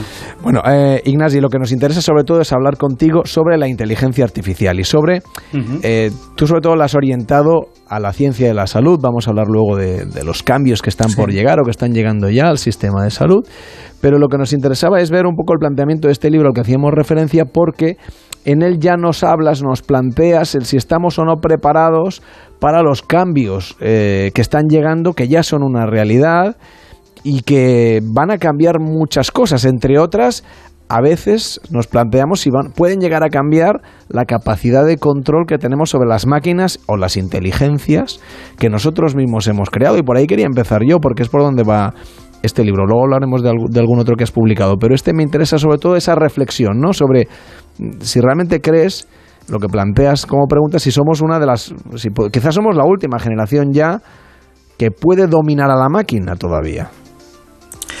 Bueno, a ver, yo creo que eh, aún, aún queda alguna generación por el medio, pero sí que es cierto que la inteligencia artificial hoy en día tiene una propiedad que muy pocas personas conocen y es que es ubicua, es decir, que está en todos los sitios, en todas las partes y sobre todo en un sitio muy importante. En nuestros bolsillos cada día nos acompañan mucha inteligencia artificial. Y te voy a poner una anécdota, de, un, pueblo que es el pueblo donde, donde veraneo, en, en Lavallol, en Girona. Tengo una vecina que el otro día me decía que estaba asustada porque iba a poner gasolina al coche y después de poner gasolina le dijo al móvil, oiga, creo que su motor le pasa algo raro porque está poniendo más gasolina de lo habitual. ¿No? Y, y- y esto es un, un síntoma de que esta señora tenía un sistema de inteligencia artificial activado en el móvil que le estaba monitorizando tanto el consumo de tarjeta de crédito como los kilómetros que hacía, como cuándo repostaba, etcétera, ¿no? Y sin saberlo, le estaba en cierta manera ayudando eh, a, a controlar pues eh, su, su, su vida. ¿no? Eh, claro, en este caso la, señora, como es normal, porque es una señora mayor, se asustó y apagó el móvil. ¿no? Y, y, porque claro, la inteligencia artificial lo que no puede ser es invasiva, y en este caso lo fue. Entonces, eh, tenemos que ser conscientes todos de que la inteligencia artificial, desde hace ya como mínimo cinco años, nos acompaña siempre en los bolsillos. Claro, pero Ignasi, eh, esta- aunque esta mujer le molestara o le pareciera invasivo, tenía buena fe, digamos, la inteligencia artificial en este caso, ¿no? La estaba alertando de algo que le beneficiaba. El, el, eh, digamos, el temor que tiene mucha gente es que la tecnología avance tanto que no seamos capaces de, de acabarla controlando. O que haya un Sí, fallo o un ataque, como- un hacker, algo así, que ponga en peligro ciertas cosas que hemos ido automatizando ya.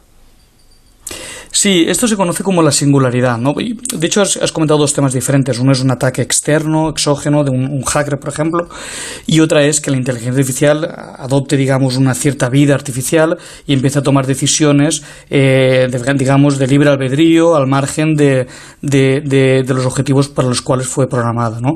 Y este segundo punto, esto se llama la singularidad. Eh, los expertos calculan que aún, aún quedan como mínimo, como mínimo dos décadas para que esto pueda llegar a pasar. Aún estamos lejos de la singularidad. Eh, aunque sí que es cierto que hace muy poco tiempo eh, una máquina de IBM que se llama Watson eh, cumplió un hito muy importante que es el hito de superar el test de Turing.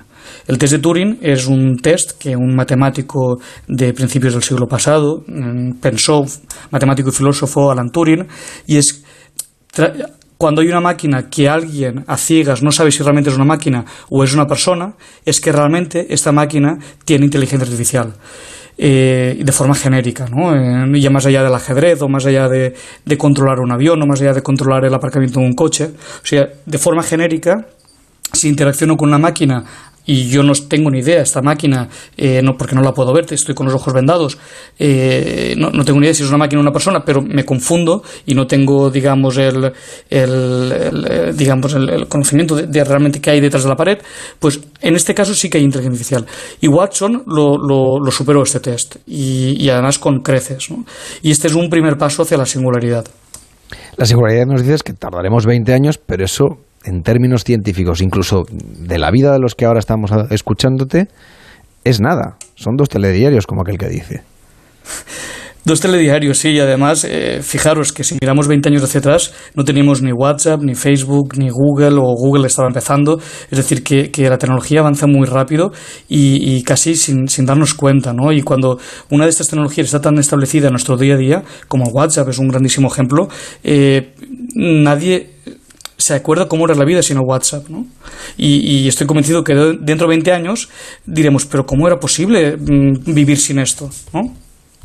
Claro, lo que nos planteamos es eh, la situación, por ejemplo, que nos planteaba HAL 9000, ¿no? El ordenador de, de la nave de, mm. de 2001 Odisea sí. en el espacio, que se revela, sí. ¿no? En este caso toma decisiones en contra de lo que eh, la ciencia o los científicos o los técnicos habían programado en este caso. Este es un ejemplo de singularidad que nos viene de la ciencia ficción, pero que podría ser una realidad. ¿Qué mecanismos habría para evitar ¿no? que las máquinas evolucionen o las inteligencias artificiales, porque no son unas máquinas físicas que nos podamos imaginar, eh, mm. eh, evolucionen tanto que tomen ellas el, el, mando y el control, cuando hemos ido delegando en la tecnología el control de cosas tan sensibles como es la sanidad, como son los datos privados, pero también la seguridad en las centrales nucleares, la gestión aeroportuaria, lo, ahora los coches inteligentes, los aviones. Sí, todo, todo. A ver, sí, es cierto que la ciencia ficción ha hecho mucho daño en este ámbito, ¿eh? Y otro ejemplo que me viene a la cabeza es Terminator, que no olvidemos que Terminator también era una máquina, en este caso que venía del futuro y también la, la liaba, ¿no? Pero ejemplos hay muchísimos en la, en la literatura fantástica. Eh, a ver, mmm, Siempre, eh, y de hecho la Unión Europea está haciendo un gran esfuerzo y también el Estado el gobierno de España también está haciendo muy esfuerzo en construir una inteligencia artificial desde un punto de vista ético, ¿no? Y de hecho este es el, el objeto de, de, uno de mis libros, creo que es el tercero, donde hablo de, y, por cierto, no vengo aquí a hablar de mi libro, ¿eh? que podemos hablar de cualquier otra cosa, pero el, en, en, ese tercer libro hablo de la, de la, ética en la inteligencia artificial y cómo se tienen que construir los algoritmos de inteligencia artificial para que estos puedan, digamos, tomar decisiones eh, más equitativas, más justas, con respeto a, la, a, la, humanidad o al ser humano que, es el usuario, etcétera, ¿no? Entonces, es cierto que podrían haber eh, malos usos, pero, pero es como, como todo. También cuando alguien inventó el metal hace, yo qué sé, 5.000 años o 7.000 años, el metal puede servir para muchas cosas, pero también puede servir para hacer espadas y para matar a gente, ¿no? Entonces, eh, toda tecnología, desde, desde la, la edad de piedra hasta ahora, puede tener cualquier uso. La, la, energía nuclear, pues lo mismo. Se pueden hacer bombas y matar mucha, muchísima gente, pero también cada día encendemos la luz y en parte gracias a las, a las centrales nucleares o, o, o, los tratamientos contra el cáncer, ¿no? que también se utiliza la medicina nuclear. Es decir, que toda la tecnología puede utilizarse para bien y para mal. Y aquí tenemos que estar pues, eh, constantemente vigilando para que se utilice para bien. Eh, vamos a hablar en positivo, porque parece que estemos aquí demonizando la inteligencia artificial y todo lo contrario. Además, tu, tu, empresa, se, la empresa que, es, que forma parte de la Universidad Pompeu Fabra, lo que trabaja es en el ámbito de la salud y tratar de mejorar sí. mucho el sistema, el tratamiento y avanzar en, en tratamiento. Ahora hablaremos de eso, pero eh, en ese horizonte de 20 años que nos has planteado hasta llegar a la singularidad eventualmente, ¿cómo va a evolucionar la inteligencia artificial en la vida de las personas? O sea, en nuestro día a día, ¿qué cosas buenas nos puede aportar? A ver, como tú decías antes, es, es, innumerable o son innumerables los ámbitos donde actúa hoy en día ya la inteligencia artificial, desde el control de infraestructuras, eh, pronto vendrá el coche autónomo, nuestros móviles, ya muchas veces cuando vamos al banco a pedir un crédito ya no es una persona quien, quien evalúa el riesgo que nosotros como cliente tenemos, sino que es un sistema de inteligencia artificial. Es decir, que estamos sumergidos hoy en día ya en una sociedad eh, digitalizada y muy avanzada tecnológicamente, donde sin casi ni, ni, saberlo ni serlo conscientes, ya estamos dominados por la inteligencia artificial. Sin ir más lejos y continuando con el ejemplo que decía antes, que es Watson de IBM, IBM eh, ahora está comercializando este dispositivo, este ordenador, eh, que ha superado el test de Turing, es decir, que cuando hablas con él realmente es indistinguible si es una persona o es un ordenador, pues lo está comercializando como médico de cabecera. Y en Estados Unidos ya hay muchos hospitales de altísimo prestigio donde el primer cribado lo hace una enfermera con Watson y Watson con el rol de médico. Y la enfermera es pues quien te toma la tensión, quien te toma la temperatura o quien, quien te pone la inyección, sí que pone la inyección. Pero es Watson quien te pregunta qué te pasa y tú le respondes a Watson verbalmente, sin escribir nada. Watson interpreta los datos y con millones y millones y millones de casos que un médico humano sería imposible que tuviera en la cabeza, con una precisión de el 93% más precisa que un médico eh, humano, te da un diagnóstico. O sea, es un diagnóstico es diferencial en, en segundos prácticamente, ¿no? En segundos. Y además mm, aunque aunque quede mal decirlo sin ahorrándote el sueldo que, que le pagas a un médico no Eh, bueno seguro que este sistema es carísimo no, no tengo ni idea de qué vale pero pero bueno seguro que el precio es comparable con, con el sueldo de un médico pero vaya eh, trabaja 24 horas y puedes tener uno que trabaje para todo un hospital y, y dar servicios de atención primaria a países de tercer mundo por ejemplo no sin necesidad de, de llevar médicos Claro, y todo esto, el papel de los médicos, ¿en qué crees tú que puede acabar quedando? Porque mm, esto enfría un poco la relación entre el paciente y el sistema sanitario. Es cierto, y una de las principales críticas es que, eh, y, en, y, en, particular en atención primaria, es que el médico tiene una gran componente de psicólogo. ¿no? Eh, sabemos y está muy documentado que muchos pacientes van al médico simplemente para, para, para quejarse, en, en, entre comillas, y, y, sentirse escuchado y que alguien le preste cinco minutos de atención en, en, su día a día. ¿no? Entonces, claro, un ordenador esto, pues evidentemente no te lo puede dar. Pero bueno, de momento, ¿no? quién sabe si en un futuro sí. Bueno, pero parece fácil que nos, o sea, en poco tiempo nos van a poder dar conversación, ¿no? Los altavoces inteligentes. No, no, que Watson ya te la da. ¿eh? Por eso, quiero decir que hay, hay, esto es cuestión de tiempo sí, que tengamos un amigo virtual, eh, como la película Her, por ejemplo, y, uh -huh. y, que le podamos hablar a ese ordenador y que, y que nos responda emotivamente incluso.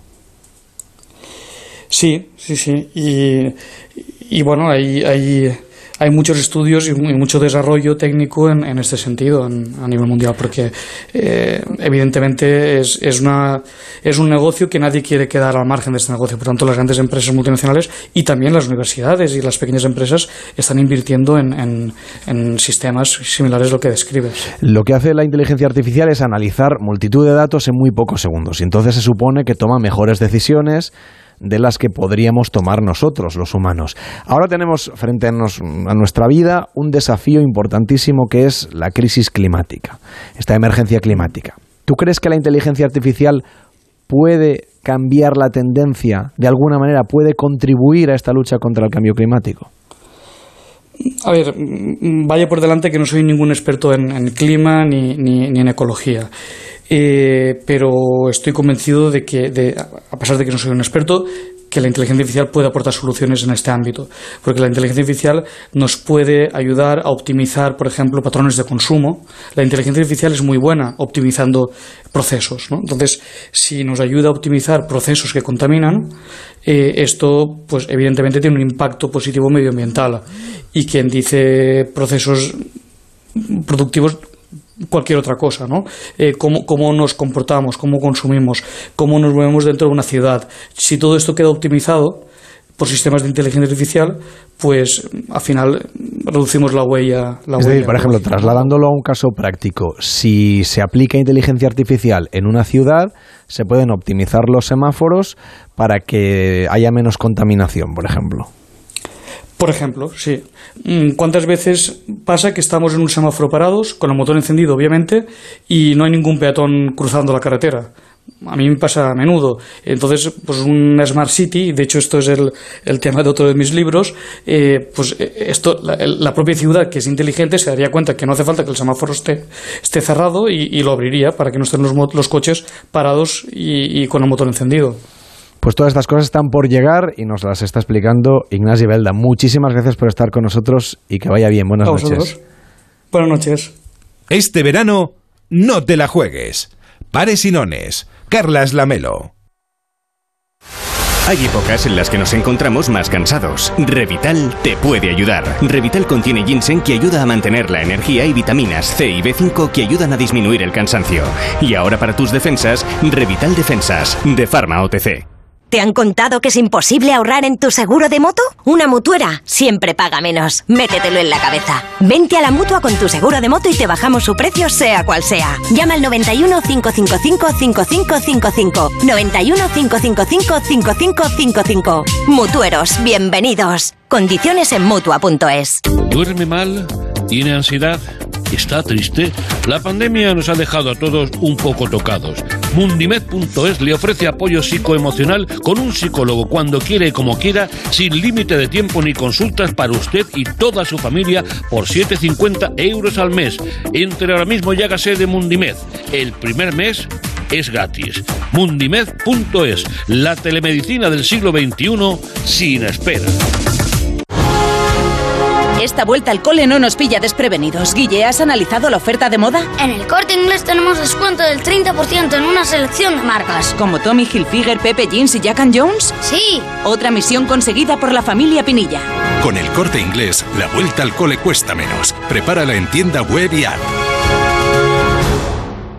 Se interna por el dormitorio, entra en la cama, centra Energisil. Vigor, vigor, vigor, vigor, vigor, vigor. Energisil, vigor.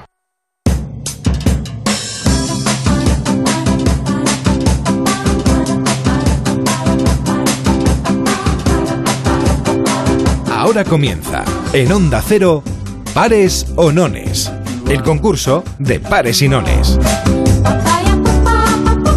Concurso en el que puedes defender la comunidad autónoma que tú elijas en el 93 343 54 50. Tan fácil como elegir pares o nones, lanzamos el dado y si aciertas 10 puntos, si fallas solamente 5. Hola Ana, ¿qué tal? Buenas noches.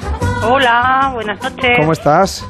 Pues bien, acabadita de cenar. Ay, ¿qué has cenado tú, Ana? Que ahora, ahora llega el momento en el que sabemos que han cenado los oyentes. ¿Qué es lo que más nos gusta? A ver. Una ensaladita me he cenado hoy. Ah, Una ensaladita con un poquito de bonito, unas aceitunitas, unos tomatitos pequeñitos, muy, no, muy bonito. O sea, es una ensalada de lux, perdón, no es una ensaladita de estar por no. casa, ¿eh? no es una ensalada de la huerta, no, esto es ya trabajado. estaba ¿no? buena, estaba buena, estaba rica, sí. Claro que sí, Ana, pues oye, nos alegramos mucho. ¿Para qué comunidad autónoma vamos a jugarnos los puntos? Pues para Castilla y León. Venga, no pares creer. o nones. Pares. Pares, lanzamos un dado y sale un 5. Bueno. Oh. Pero ya son 5 puntos más. Dice O oh, como Castilla si no fuesen a ganar 215 11 es puntos. Que estáis tiene. pegando paliza a la comunidad valenciana. Madre mía, qué bacana. Ana, gracias por llamarnos y un fuerte abrazo. Buenas noches. Un beso, buenas noches. Hola María José, ¿qué tal? Buenas noches. Hola, buenas noches. ¿Cómo estás? Bien. ¿Tú ya has cenado? Eh, no, en cuanto termine de hablar con vosotros. Venga, pues oye, no se enfriará, ¿no? La cosa, la, la cena. no, no, no, pero quiero decir lo que vamos a cenar. Venga, un menú, sí, sí. por favor. Un cachopín con patates frites. Madre No, mía. por favor. Pues eso sí se enfría. Bueno, pero... Vamos a darle caña al concurso. que me sab- Vamos, sentiría muchísimo que te comes el Si no, más que frío. patatas fritas, eran patatas frías en, es- en ese Sí. caso. Pero no, bueno. no, no. Esta broma desgraba, ¿eh? bueno, María José, pues nada, para que no se te enfríe nada, nada, nada ese cachopín. Pues supongo que ve pares o nones. ¿Y para qué comunidad autónoma? Eh, para Asturias, Faltaría más, nones. pero no me he querido tirar a la piscina solo. Nones. Venga, pues lanzamos el dado y un 4. Nada. Vaya por Bueno, Dios. pero 5 puntos que a Asturias le hacían falta. ¿Cuántos Sí. tiene ahora? Se queda con 20. Venga, 20 pues 20 puntitos gracias a María José.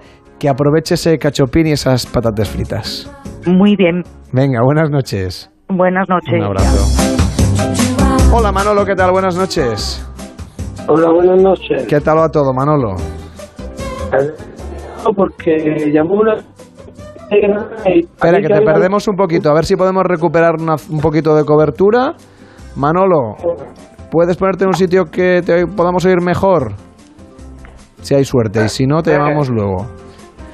No, no te preocupes, buscamos la manera. Hola María, ¿qué tal? Buenas noches. Hola, buenas noches. ¿Cómo estás, María? Bien. Bueno, estupendo. ¿Has cenado?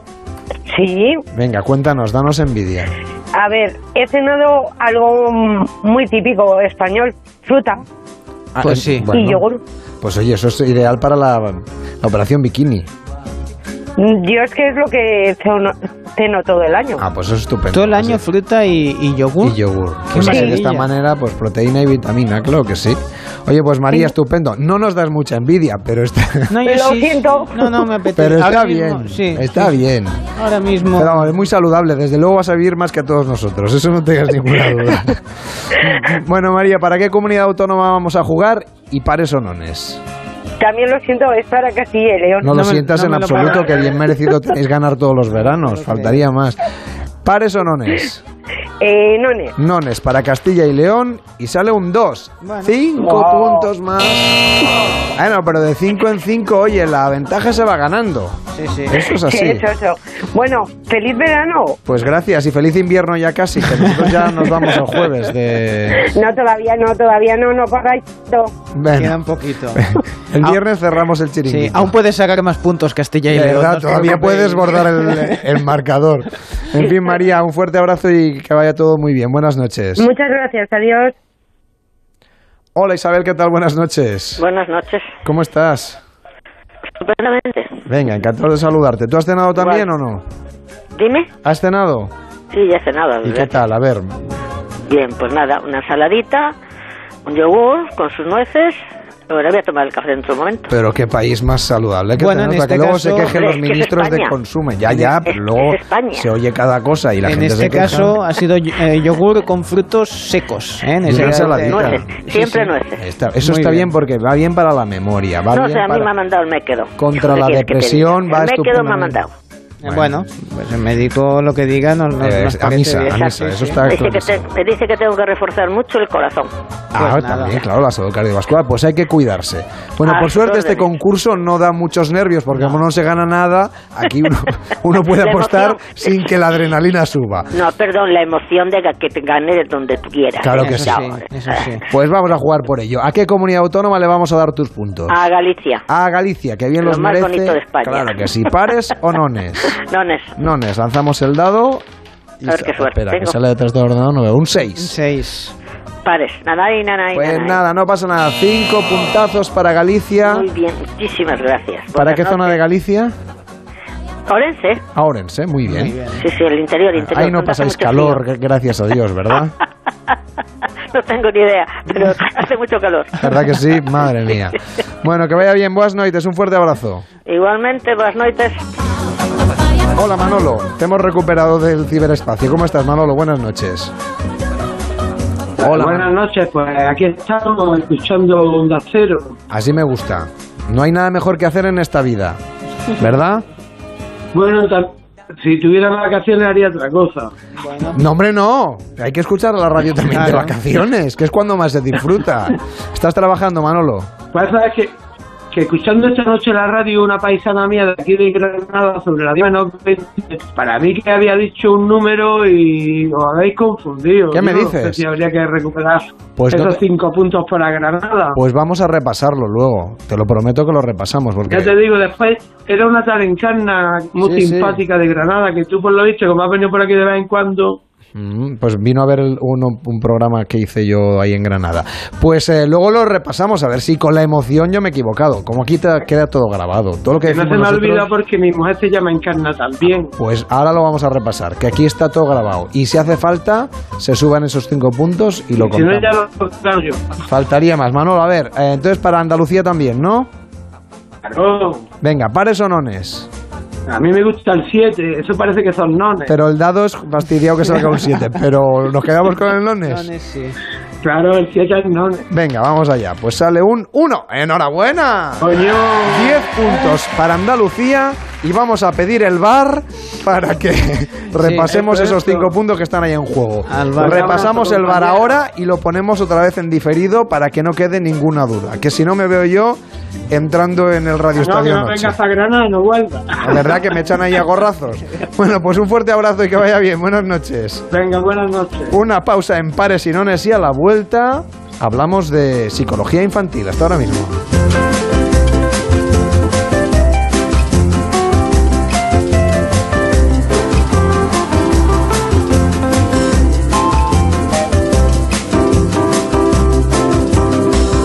En Onda Cero, pares y nones. Carlas Lamelo. Onda Cero Madrid, 98.0 FM. Cocomelon viene a la vaguada. Del 27 de agosto al 5 de septiembre, únete a nosotros para cantar en nuestro karaoke, disfrutar de un show único, conocer a JJ en persona y muchas más sorpresas. ¿Te apuntas? Más información e inscripciones en www.enlavaguada.com.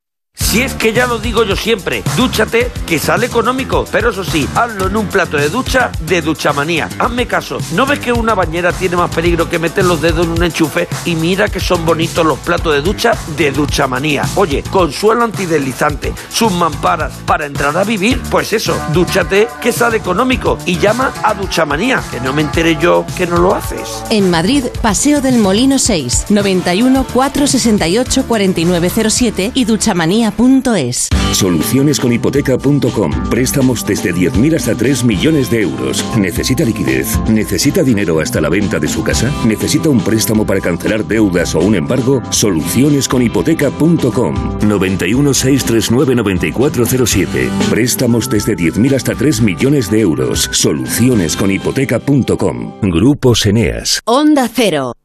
Restaurante Couzapin les ofrece la mejor cocina asturiana también en agosto. Pescados, arroces y sidra. Mucha sidra. Couzapin.es.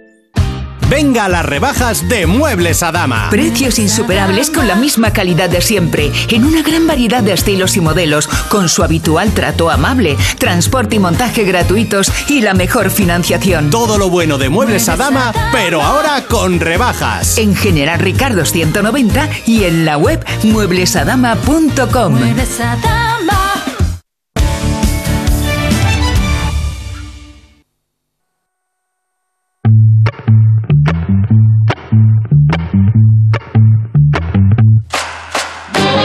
Sigue a Pares y Nones en las redes sociales. En Twitter, arroba Pares y Nones OC. En Facebook, facebook.com barra Pares y Nones. Y en nuestro WhatsApp, 676 760 908.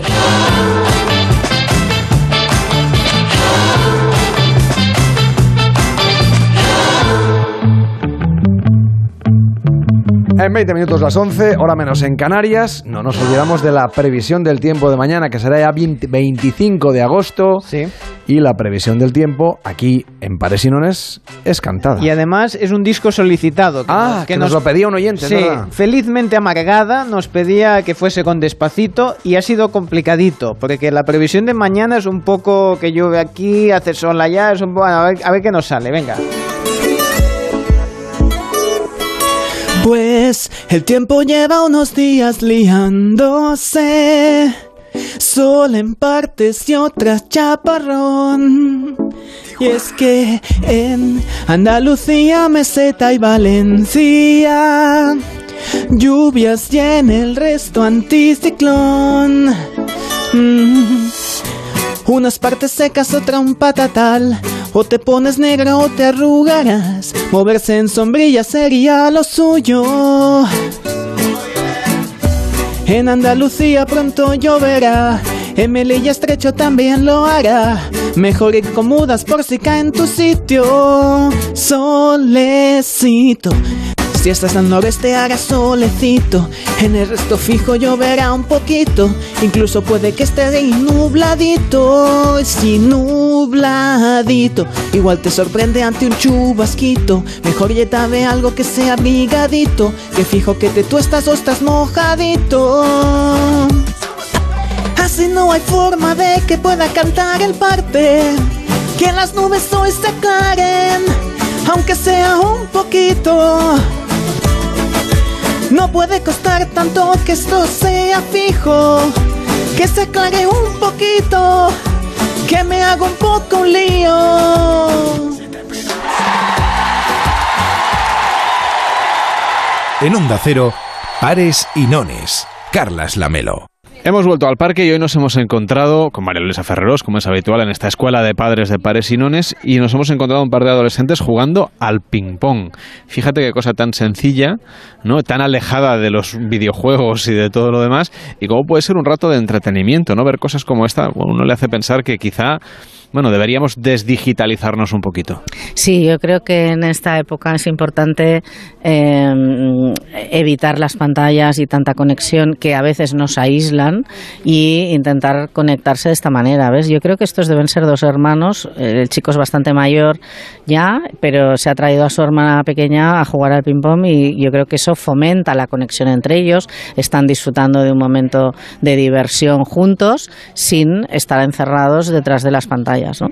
Y al otro lado tenemos pues niños jugando en los columpios, jugando con la arena. ¿Por qué es tan importante lo de la arena, que, haya tierra en los parques? Que en algunos lugares solamente hay plaza dura o, ahora como mucho le han puesto el corcho este que ah, evita las caídas, pero no, pero se pierde esa parte de la zona con la arena, con la tierra para jugar con los cubos y las palas, que por cierto ahora en verano en la playa lo hemos hecho todos los días también. Sí.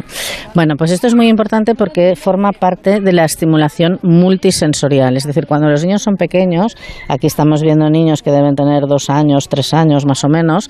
Lo que necesitan es experimentar con todos los sentidos, es decir, el tacto, el olor, la vista, todo. Entonces, claro, el, el poder moldear la arena con las manos y hacer formas y poner para arriba y para abajo, ellos están experimentando muchos conceptos importantísimos, como es el peso, la altura, el espacio, el tiempo, lo que tardo, lo que no. Todos estos conceptos que voy trabajando a través de las manos, a través del tacto, a través de tocar, luego mm, me servirán para ir estableciendo mis coordenadas mentales, mis etiquetas de los conceptos que me sirven para desarrollar la parte cognitiva. Entonces, y además los niños necesitan ensuciarse y, y, toque, porque hay niños que nunca los llevan al parque, que están pasando del maxicosi a la sillita, la sillita a la trona, de la trona al coche, siempre atados, siempre. Entonces, esa limitación de movimiento y limitación de tocar y de experimentar con las manos hace que la psicomotricidad motriz fina no funcione, la gruesa tampoco, y eso limita su capacidad de aprendizaje y el desarrollo neurocognitivo. Por lo tanto, en el parque es importantísimo que haya zonas de tierra que puedan jugar con ella. Bueno, estamos llegando al final de lo que son las vacaciones y mucha gente ya está pensando en ese regreso a la normalidad que llegará pues eh, la primera semana del mes de septiembre, que este año todavía quedan ahí dos días del mes de agosto. Bueno, se irá haciendo progresivo, es de esos años que, que queda todo un poquito más raro, un poquito más progresivo, pero que ya empieza a inquietarnos, a preocuparnos cómo volver a la normalidad. Un buen propósito que podemos hacer es llevar más a los niños al parque, que ha sido un poco el objetivo de este espacio, que por eso lo hemos hecho desde un parque infantil todas las semanas en Pares y Nones, pero hay otras muchas cosas. ¿Cómo, ¿Cómo organizamos ese regreso a la normalidad para sentar las bases de una estancia mm, con la familia, pues con un poquito mejor de convivencia, con un poquito más de orden, con un poquito más de disciplina a la hora de, por ejemplo, hacer las tareas del colegio? Ya sabemos que hay niños de todas las edades y casuísticas muy diferentes y que dar consejos que valgan para todos es seguramente casi imposible. Pero si hay unas líneas generales que, si te parece, podríamos ir describiendo, María Luisa. Sí, o sea, yo creo que lo más importante que hay que poner en orden es los horarios de sueño, porque es lo que más se descontrola en verano, ¿no? Porque como el día se alarga, pues los niños acaban yendo a dormir muy tarde, entonces se levantan tarde. Y claro, esto en septiembre hemos de empezar a regularlo, porque, claro, cuando empiecen el cole ya, eh, pues a las 8 ya han de estar funcionando. Y entonces hay que empezar a ponerlos a dormir antes, poco a poco. Entonces hemos de intentar organizar el día de manera que sea lo más parecido a la rutina que hacen en el colegio, ¿no? Entonces despertarnos un poquito antes, eh, hacer un rato de estudio para que vayan preparando las tareas que seguramente han quedado pendientes de todo lo que tenían que hacer, luego ir un ratito al parque, o sea, ya empezar a tener una rutina un poco más organizada, un horario de comida, un horario de cena y a dormir pronto. O sea, yo creo que lo que más cuesta es el tema del dormir, ¿no? De que se vayan poniendo en hora a empezar a dormirse más pronto, porque tanto los pequeños como los adolescentes eso se nos alarga en verano, aunque no podamos, ¿no? Y entonces eh, nos hemos de poner en esos 15 días de septiembre a intentar ir poco a poco recuperando de forma progresiva media horita cada día el horario hasta que ya nos pongamos en hora. Yo creo que esto es lo más importante. Y una vez tenemos el tema de los horarios, otros buenos hábitos que deberíamos adquirir en la familia a partir del mes de septiembre. Por ejemplo, hay una preocupación creciente respecto de la alimentación. Yo ya sé que eso no es un tema tanto de la psicología, pero sí de la relación que tejemos también con la comida y con la manera como compartimos el tiempo de ocio, etcétera. ¿Cómo podríamos introducir estos cambios de manera que no generen un conflicto, aunque, aunque a corto plazo seguramente será un problema, ¿eh? pero esa apuesta que tú dices que hay que hacer siempre de dedicarle tiempo, saber que el primer día no saldrá bien, Mm. pero que no por ello debemos de dejar de intentarlo. Sí, o sea, hemos de. eh, Una cosa muy importante y que a veces es verdad que utilizamos eh, la televisión como canguro en determinados momentos, hemos de evitar que ellos relacionen televisión, sofá y comida. Porque hay muchos niños que están acostumbrados a que se espachurran en la tele tal y se ponen a comer chuches o patatas o palomitas o lo que sea. Y entonces eh, esa asociación mental o psicológica entre el rato de relax y la comida hace que luego eh, entiendan que la comida tiene como un valor ansiolítico de alguna manera, ¿no? O sea, que si como, bueno, lo típico, ¿no? De que cuando tengo un disgusto me como un helado y así es menos disgusto, ¿no? O me como una tableta de chocolate. Claro, eso es una de las cosas que tendríamos que intentar evitar, o sea, que los niños tienen que comer cuando toca y porque tienen hambre, no porque eh, está- me relajo y me pongo a comer, ¿no? Entonces hemos de empezar con las eh, introducir, porque en verano pues también eh, echamos mano más de la comida más rápida y con menos preparación. Hemos de volver otra vez a la verdura, a las cremas, a la comida sana y intentando establecer horarios. Ya sabemos que los niños han de comer como mínimo cinco veces al día, ¿no? El desayuno, el medio desayuno, la comida, la merienda y la cena, ¿no? Y siempre intentando que cenen eh, con suficiente tiempo como para que no se vayan directamente a dormir con la, con la barriga llena, porque eso no es bueno para el niño. Eh, entonces nos hemos de dedicar un poquito a planificar. Es verdad que los padres empezamos a trabajar y, muchas veces no nos da tiempo planificar, pero es muy importante planificar las comidas y las compras para tener preparadas ya para toda la semana. Y muchas veces el domingo, pues dedicarte a preparar tuppers y a preparar cosas para que luego el- en el día a día no te agobie eso. Porque si tú llegas de trabajar y no tienes nada preparado, pues al final tiras de pizza, de croquetas, de tal, de cual. Entonces hemos de intentar anticipar y preparar. Siempre eh, igual, o sea, igual que hacemos en el trabajo, en casa a veces es muy importante la planificación. Y por lo tanto, plantear, un, por ejemplo, un menú semanal o algo así. Exacto. Es que yo creo que es muy importante sentarnos el domingo y decir, va, esta semana, ¿qué menú vamos a hacer? Y hablarlo los dos, la pareja, decir, bueno, pues va, pues yo creo que esto. Mirar lo que comen en el colegio si se quedan a comer, para que no coman lo mismo por la mañana y por la noche, ¿no? Tener un poquito de orden en eso intentar que al mediodía la comida sea más consistente y haya más pasta y tal, y por la noche haya más verdura y tal. O sea, intentar hacer un menú equilibrado. Ahora hay muchas aplicaciones ¿eh? que te ayudan con esto también. Que, o sea, quiero decir que podemos también eh, utilizarlas para que nos ayuden, porque a veces se nos acaban las ideas. Pero es importante tenerlo planificado porque eso nos soluciona muchísimo la el día a día. ¿eh? Y actividades que podamos hacer ahora, cuando empiece el curso nuevo, que ah, contribuyan ¿no? a la educación de los más pequeños. Ya hemos hablado de la importancia del juego, de la importancia de la alimentación, de pasárselo bien, de trabajar las emociones. Lo hemos venido haciendo a lo largo de estas ediciones del- de esta escuela de verano, ¿no? Para padres que hemos estado haciendo aquí en Pero hay cuestiones que tienen que ver con la cultura, ¿no? O con el conocimiento. Es decir, no sé si tenemos que ver documentales en casa, leer más libros, ir a- más a museos, no sé. ¿Qué tipo de actividades aconsejas tú, un poco transversales para las diferentes edades, que puedan contribuir a que sin que parezcan deberes, eso ayude ¿no? a que los niños pues mejoren su rendimiento en la escuela y, bueno, tengan más oportunidades para sacar mejores notas y que les vaya mejor? A ver, yo creo que, lo que todo lo que sea fomentar la curiosidad y hacer juegos en los cuales eh, haya cosas de, cultura son muy interesantes, ¿no? Pues podemos jugar a ver quién sabe más capitales o a ver quién sabe más ríos. O, eh, bueno, yo misma el otro día me llevé un grupo de niños a comer una pizza y mientras estábamos comiendo la pizza empecé, vamos, vamos a ver quién se sabe más países y más capitales y más no sé qué. Eran niños de 10, 11 años. Y realmente me, quedé muy alucinada porque saben muy pocas, ¿eh? Pero es muy divertido porque cuando haces un juego en plan ronda, los niños se motivan y entonces al final acabaron aprendiendo varias. Y con una manera, un pasatiempo muy sencillo, pues les das un conocimiento. Esto se puede hacer en el coche cuando vas, cuando vuelves. Venga, pues hoy vamos a ver cuántos ríos te sabes. Venga, con la A, con la B. O sea, intentar aprovechar los momentos y con cosas muy sencillas puedes estimular ese conocimiento, ¿no? Y decir, ay, pues tú te la sabes y tú no, pues yo sí. Ah, pues papá, ostras, ¿tú sabes esto? Claro, todo esto da- hace que el niño de repente descubra que tú también sabes cosas y que él tenga ganas de aprenderlas, ¿no? Y eso yo creo que es muy interesante. Siempre jugando se aprende muchísimo más y haciendo eh, juegos realmente muy sencillos. Y luego os quería proponer yo una cosa estos 15 días también que me parece muy interesante, que es hacer el frasco de la felicidad o de la alegría. Coger un pote grande de, de cristal y muchos eh, papelitos estos de colores de los posits que hay. Y entonces, después de cenar, cada noche decir, venga, vamos a pensar cada uno algo que nos haya gustado, que nos haya sentido bien de hoy, por ejemplo, ¿no? Entonces, pues, pues, porque hemos comido una pizza, que me he encontrado a mi amigo, que no sé qué. Cada uno pone una cosa, cierra el papelito y lo mete dentro del frasco, ¿vale? Y entonces, cuando se acaban los 15 días, destapamos frasco y vamos mirando. Los papeles son anónimos porque nadie sabe quién ha escrito qué. Pero sacaremos un montón de cosas bonitas, buenas que hemos compartido juntos, que nos dará un poco la dimensión de lo felices que somos, porque nos mm, hemos de estamos en una sociedad que nos focaliza mucho a pensar en todo lo malo.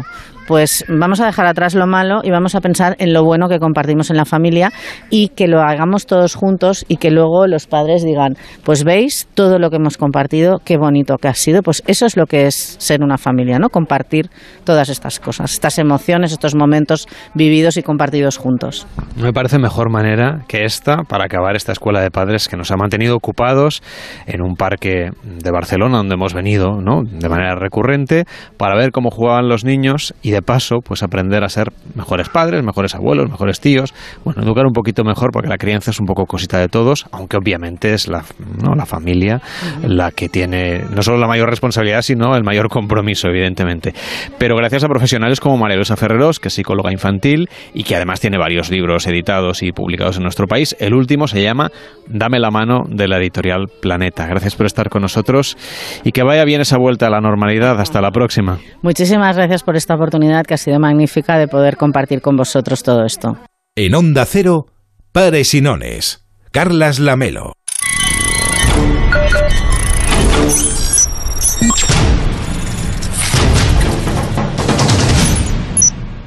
¿Qué está pasando, Carlas, con la escasez de chips? Ah, pensaba que hablaba usted de mi voz. Bueno, eso también. Que venía a resolver aquí el enigma. Podría ser. Quizá está conectado con el problema que han tenido que parar las fábricas de coches porque no se han quedado sin ruedas, no, se han quedado sin chips. ¿Qué pasa con los chips? Hablaremos con el capo de los chips, el patriarca de las rufles.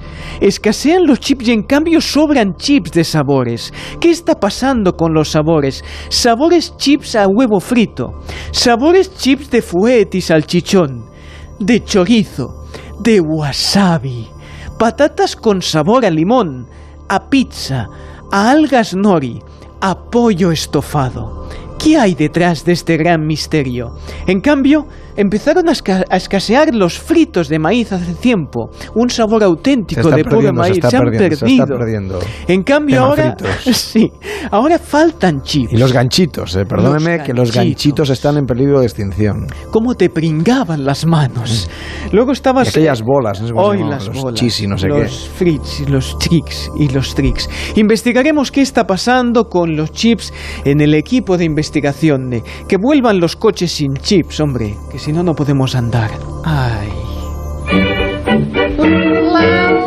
Y como nos había pedido el oyente, hemos pedido el bar, a ver qué había pasado con el concurso. Y ¿Han aquí- ido al bar? No, usted es la...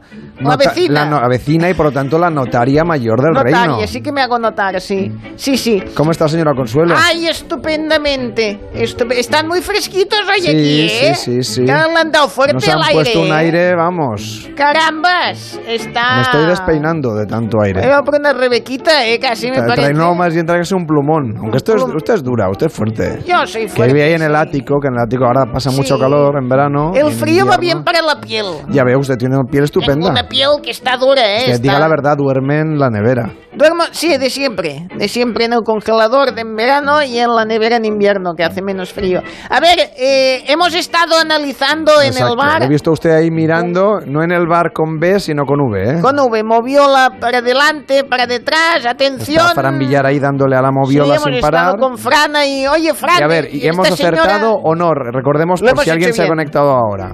Lo hemos Me- hecho bien. usted spoiler. Ay, Recor- perdón. Recordemos la historia. Un oyente nos ha llamado diciendo que en la primera ronda del concurso, Sí. una oyente ¿De Granada? de Granada Sí, señor. había dicho, no sé si pares o nones, y que yo no le había dado los puntos correspondientes. Pues ahora como, lo- como yo soy un despistado, me lo he creído. Eh, Vamos a comprobar. Como comprobémoslo. Tenemos el bar A ver. en directo. Venga, pares o nones, encarna. Nones. Nones, lanzamos el dado y sale un 6. Bueno, pero 5 puntitos que bien le vienen a Andalucía. Pues ya está, lo hemos hecho bien. Podríamos haberlo hecho mal, ¿eh? Lo hubiéramos reconocido al instante. Solucionado. Esto del bar es maravilloso. Sí, sí, sí, porque vas- vuelves a escuchar el programa tomándote un, un aperitivo y un me he tomado un vermut. Mientras estábamos escuchando, el bar nuestro es así. ¿eh? Vas analizando, han sumado los 5 puntos o los 10 puntos y te ahí con tu vermutito ¿eh? y, y pasa la mar, de, la mar de bien. En deportes le traigo que Ansu Fati, ¿Sí? Lan Ansu Fati, eh, este se ve que cuando hay, hay un parón por selecciones, que no entiendo. Entonces, cuando el parón se pare, o sea, cuando esté el continuón, ¿eh? Vale. Ansu Fati se ve que vuelve. Yo me quedo con esto. Y dicen que es posible que el Mbappé, el Mbappé vaya al Real de Madrid. El Ba- Mbappé. Pero no era el PSG. No, el PSG es donde está. Y ahora el Mbappé puede ser que vaya al, Al Real al Real Madrid. ¿eh? ¿Y usted qué cree? Yo creo que sí. Y barato no va a salir. Unos 160 millones de euros. ¿Qué le parece? No lo estoy leyendo en la web de Onda Cero punto es, donde ustedes sí encontrarán la información Bien, de verdad. La buena. ahí está, ahí está bien, ¿eh? Y si no, que le llame Florentino, ya está, ¿eh? Y ya lo tiene. No, si ya quiere entrar en directo, bueno.